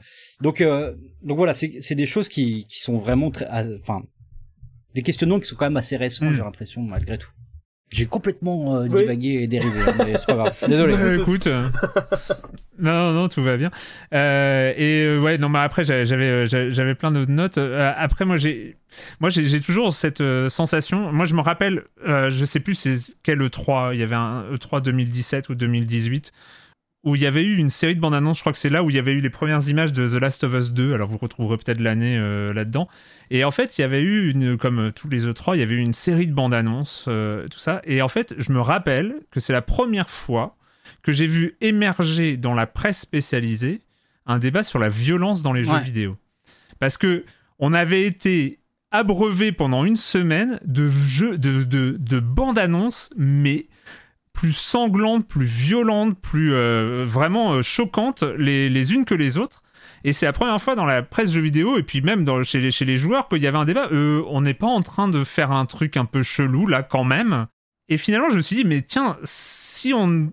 Tu vois, la, violence dans les jeux vidéo, par exemple, est un, sujet tellement tabou euh, j'ai l'impression, de fait, parce que justement, il a été, il a été caricaturé au moment de 99 du, de, de Columbine, de, de, ce genre de choses, où voilà, il y, y, a les méchants d'un côté qui ont dit le jeu vidéo est violent, le jeu vidéo est violent, et donc nous, en tant que défenseurs du jeu vidéo, on a dit mais non, regardez, il y a The Witness, il y a machin, enfin ça. Bah ouais. journée, et ouais, et Journée et, et, Flower et tout ça. Et, et donc, il y a, en fait, il y a un tabou, c'est-à-dire que la violence inhérente et un peu caricaturale, euh, notamment lors de cette E3-là, on pouvait à peine la questionner. Et, et, c'est du coup là où est-ce que faut-il défendre le jeu vidéo aussi C'est euh, est-ce Enfin, si on le défend tellement qu'on n'a plus le droit finalement de d'avoir de, de, pointer les tares assez générales de l'industrie en fait. Alors je dis pas qu'il y a des exceptions. Mais je trouve qu'au contraire, la question de la violence dans The Last of Us, elle avait déjà fait l'objet de, de débats, euh, de, de, de, critiques éventuelles, enfin sur. Euh, euh, et il y a eu aussi, enfin ça a été quand même au centre de, de beaucoup d'articles parce que c'était clairement dans le propos du jeu, hein, le, mmh, la violence qu'engendre la violence, etc.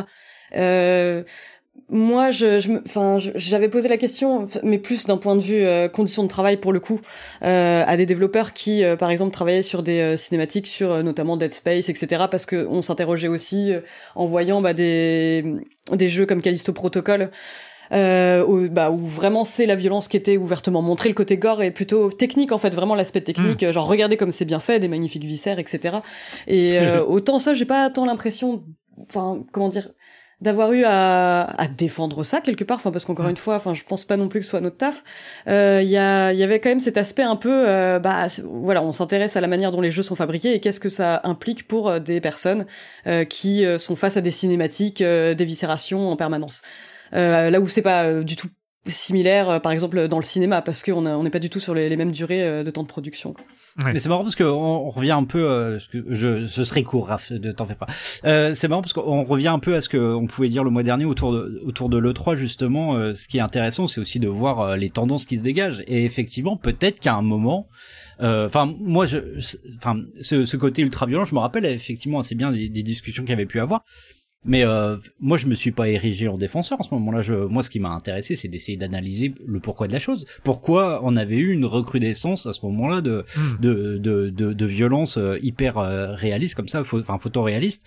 Et euh, qu'est-ce que ça voulait dire? Qu'est-ce que ça disait du, du monde dans lequel on était, de la création, euh, de l'artistique, etc. Donc euh, Enfin, c'est pas une question de défendre et, et, et je comprends très bien que ça puisse être choquant et, je, et pourquoi on montre ces images-là comme ça à ce moment-là alors que effectivement dans euh, dans The Last of Us on peut montrer autre chose mais non c'était effectivement des, des, des coups de shotgun euh, en, en gros plan etc mais euh, moi je trouve ça hyper intéressant au contraire de Mm. qu'est-ce que qu'est-ce que ça dit qu'est-ce que ça dit de, de notre monde de notre société à ce moment-là Qu'est-ce que ça dit aussi d'un vrai jeu? Parce que ça reste aussi. Là, on parle de la question de la légitimité, mais la question de la légitimité était aussi interne aux jeux vidéo.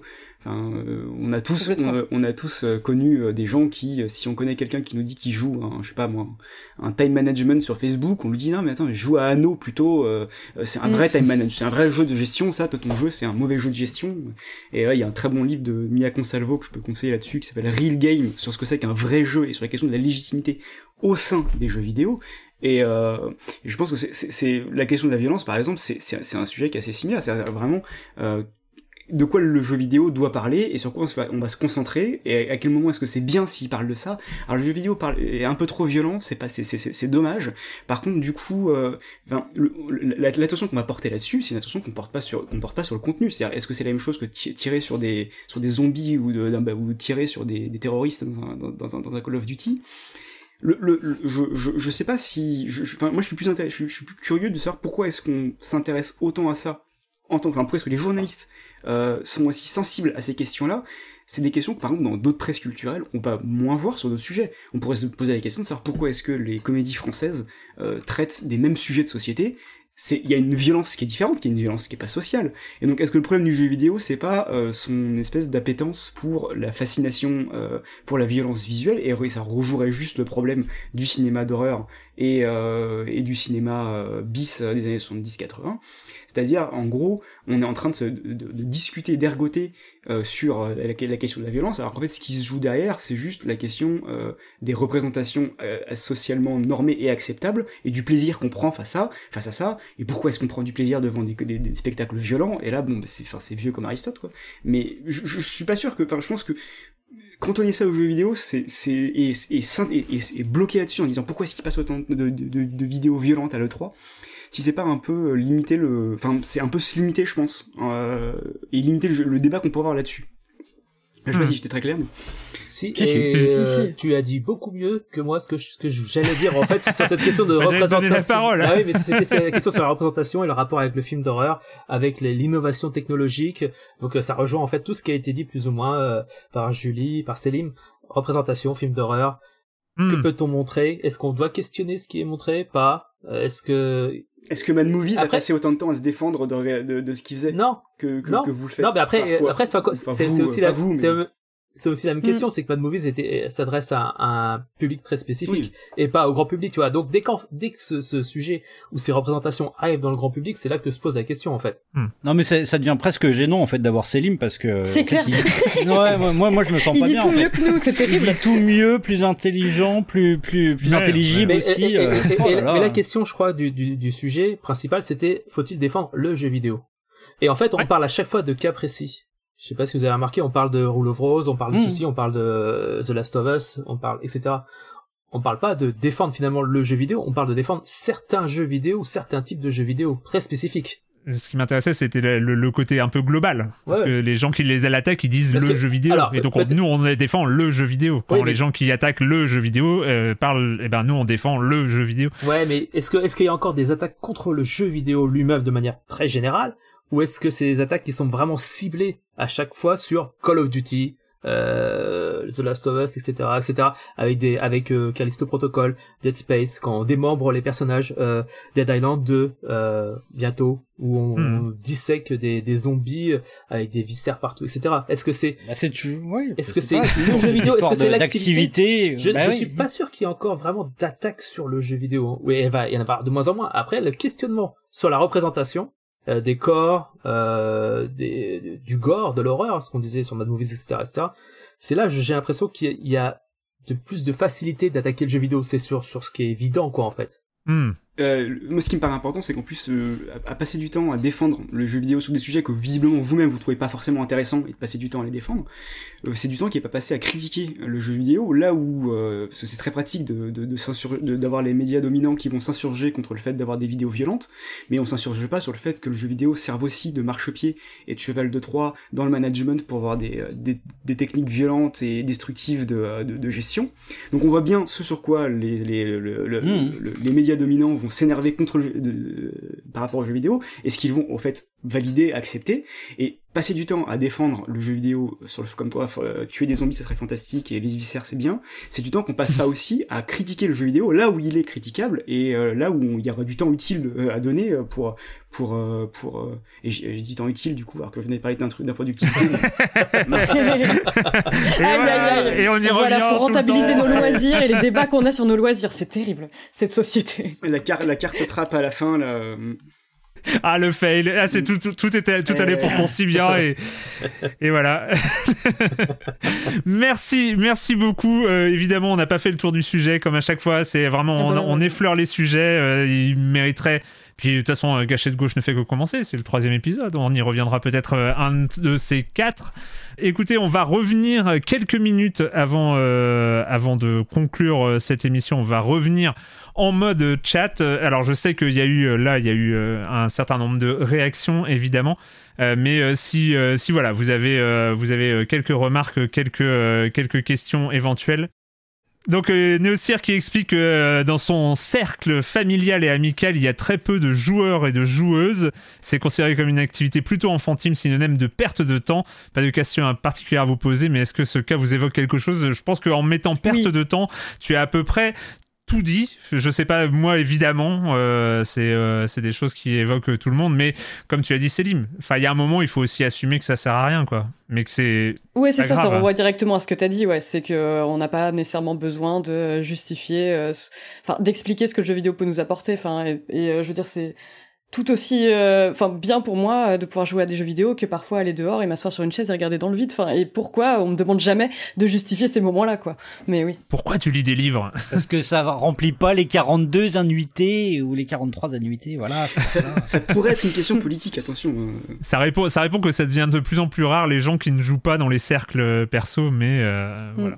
Faut-il défendre le streaming de jeux vidéo Parce que parce que ah oui, non seulement il y a des gens qui jouent, mais il y a des gens qui regardent d'autres gens jouer. Est-ce qu'on n'est pas là dans la dans, dans l'inception euh, de, de, de la bah, perte de temps? Là, c'était Decaune, c'était la polémique avec De- Antoine Decaune là qui avait dit ça. euh, euh, il avait, il avait dit euh, que c'était, c'était horrible, c'était une perte de temps, euh, fallait être idiot. Je sais plus, c'était quoi sa formule ex- exacte. Et il avait dû s'excuser le lendemain parce que il s'était pris euh, une, une volée de bois vert, comme on dit Ouais. euh, sur, sur Twitter. Quoi. Mais ce que, ce que dit Julie est très juste, c'est marrant, sur les, les, les les sujets sur lesquels il y a une injonction de la société à être productif, et une autre sur lesquels c'est parfaitement ok, voilà, de passer son temps à lire un livre, bon, euh, forcément, euh, euh, activité culturelle valorisée, aller voir, aller voir du théâtre, je sais pas quoi.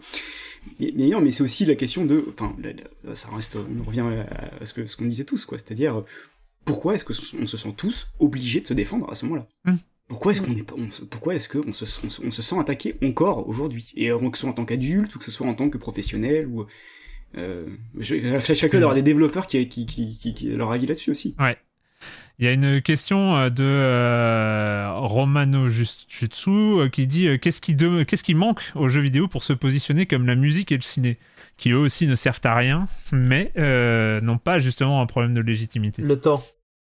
Mhm. le temps, les générations qui vont passer, de plus en plus de gens qui vont jouer, et euh, les générations qui critiquent justement le jeu vidéo, dans le sens critiquer euh, parce que ça ne sert à rien, qui auront laissé la place.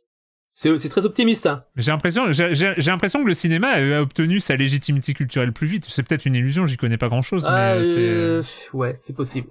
C'est possible, mais c'était une autre époque, quand même. Il y a un problème avec le jeu, non? Il n'y a pas un problème avec le C'est jeu? peut-être le Avec jeu. le, le mot, le mot. Bah, rien que le mot déjà. Mais genre, ça sert vraiment à rien, quoi.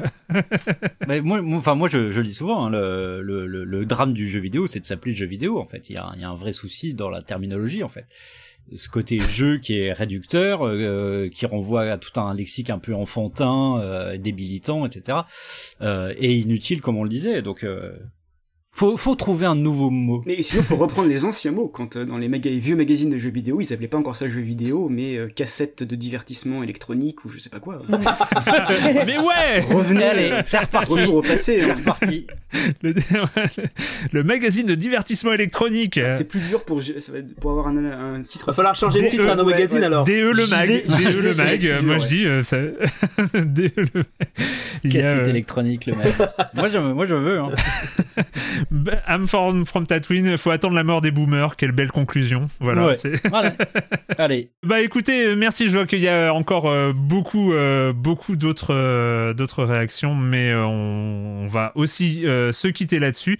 euh, pour euh, pas trop dépasser, on a dépassé un peu, mais, euh, mais tout ça, il y a, y, a, y a vraiment plein, plein de réactions. En tout cas, j'ai vu pas mal d'activités pendant, le, pendant le- l'émission. C'était vraiment, vra- vraiment super. Merci beaucoup. Merci Célim Merci de nous avoir accompagnés Merci, euh, merci dans cette aventure. Euh, merci Julie, merci Kevin, merci Raphaël. Et puis bah on se retrouve, je sais pas s'il y a un dernier lundi au mois d'avril, j'ai pas vérifié encore. mais, euh, en tout cas, on se Il y a retrouve. forcément un dernier lundi au mois d'avril. Ah, putain. Ouais ouais ouais, moi j'ai, euh, moi je fais gaffe maintenant. hein. Je me suis, euh, j'apprends de mes erreurs. Merci à tous les quatre et on se retrouve dans un mois pour euh, le prochain épisode de Gâchette gauche. Ciao.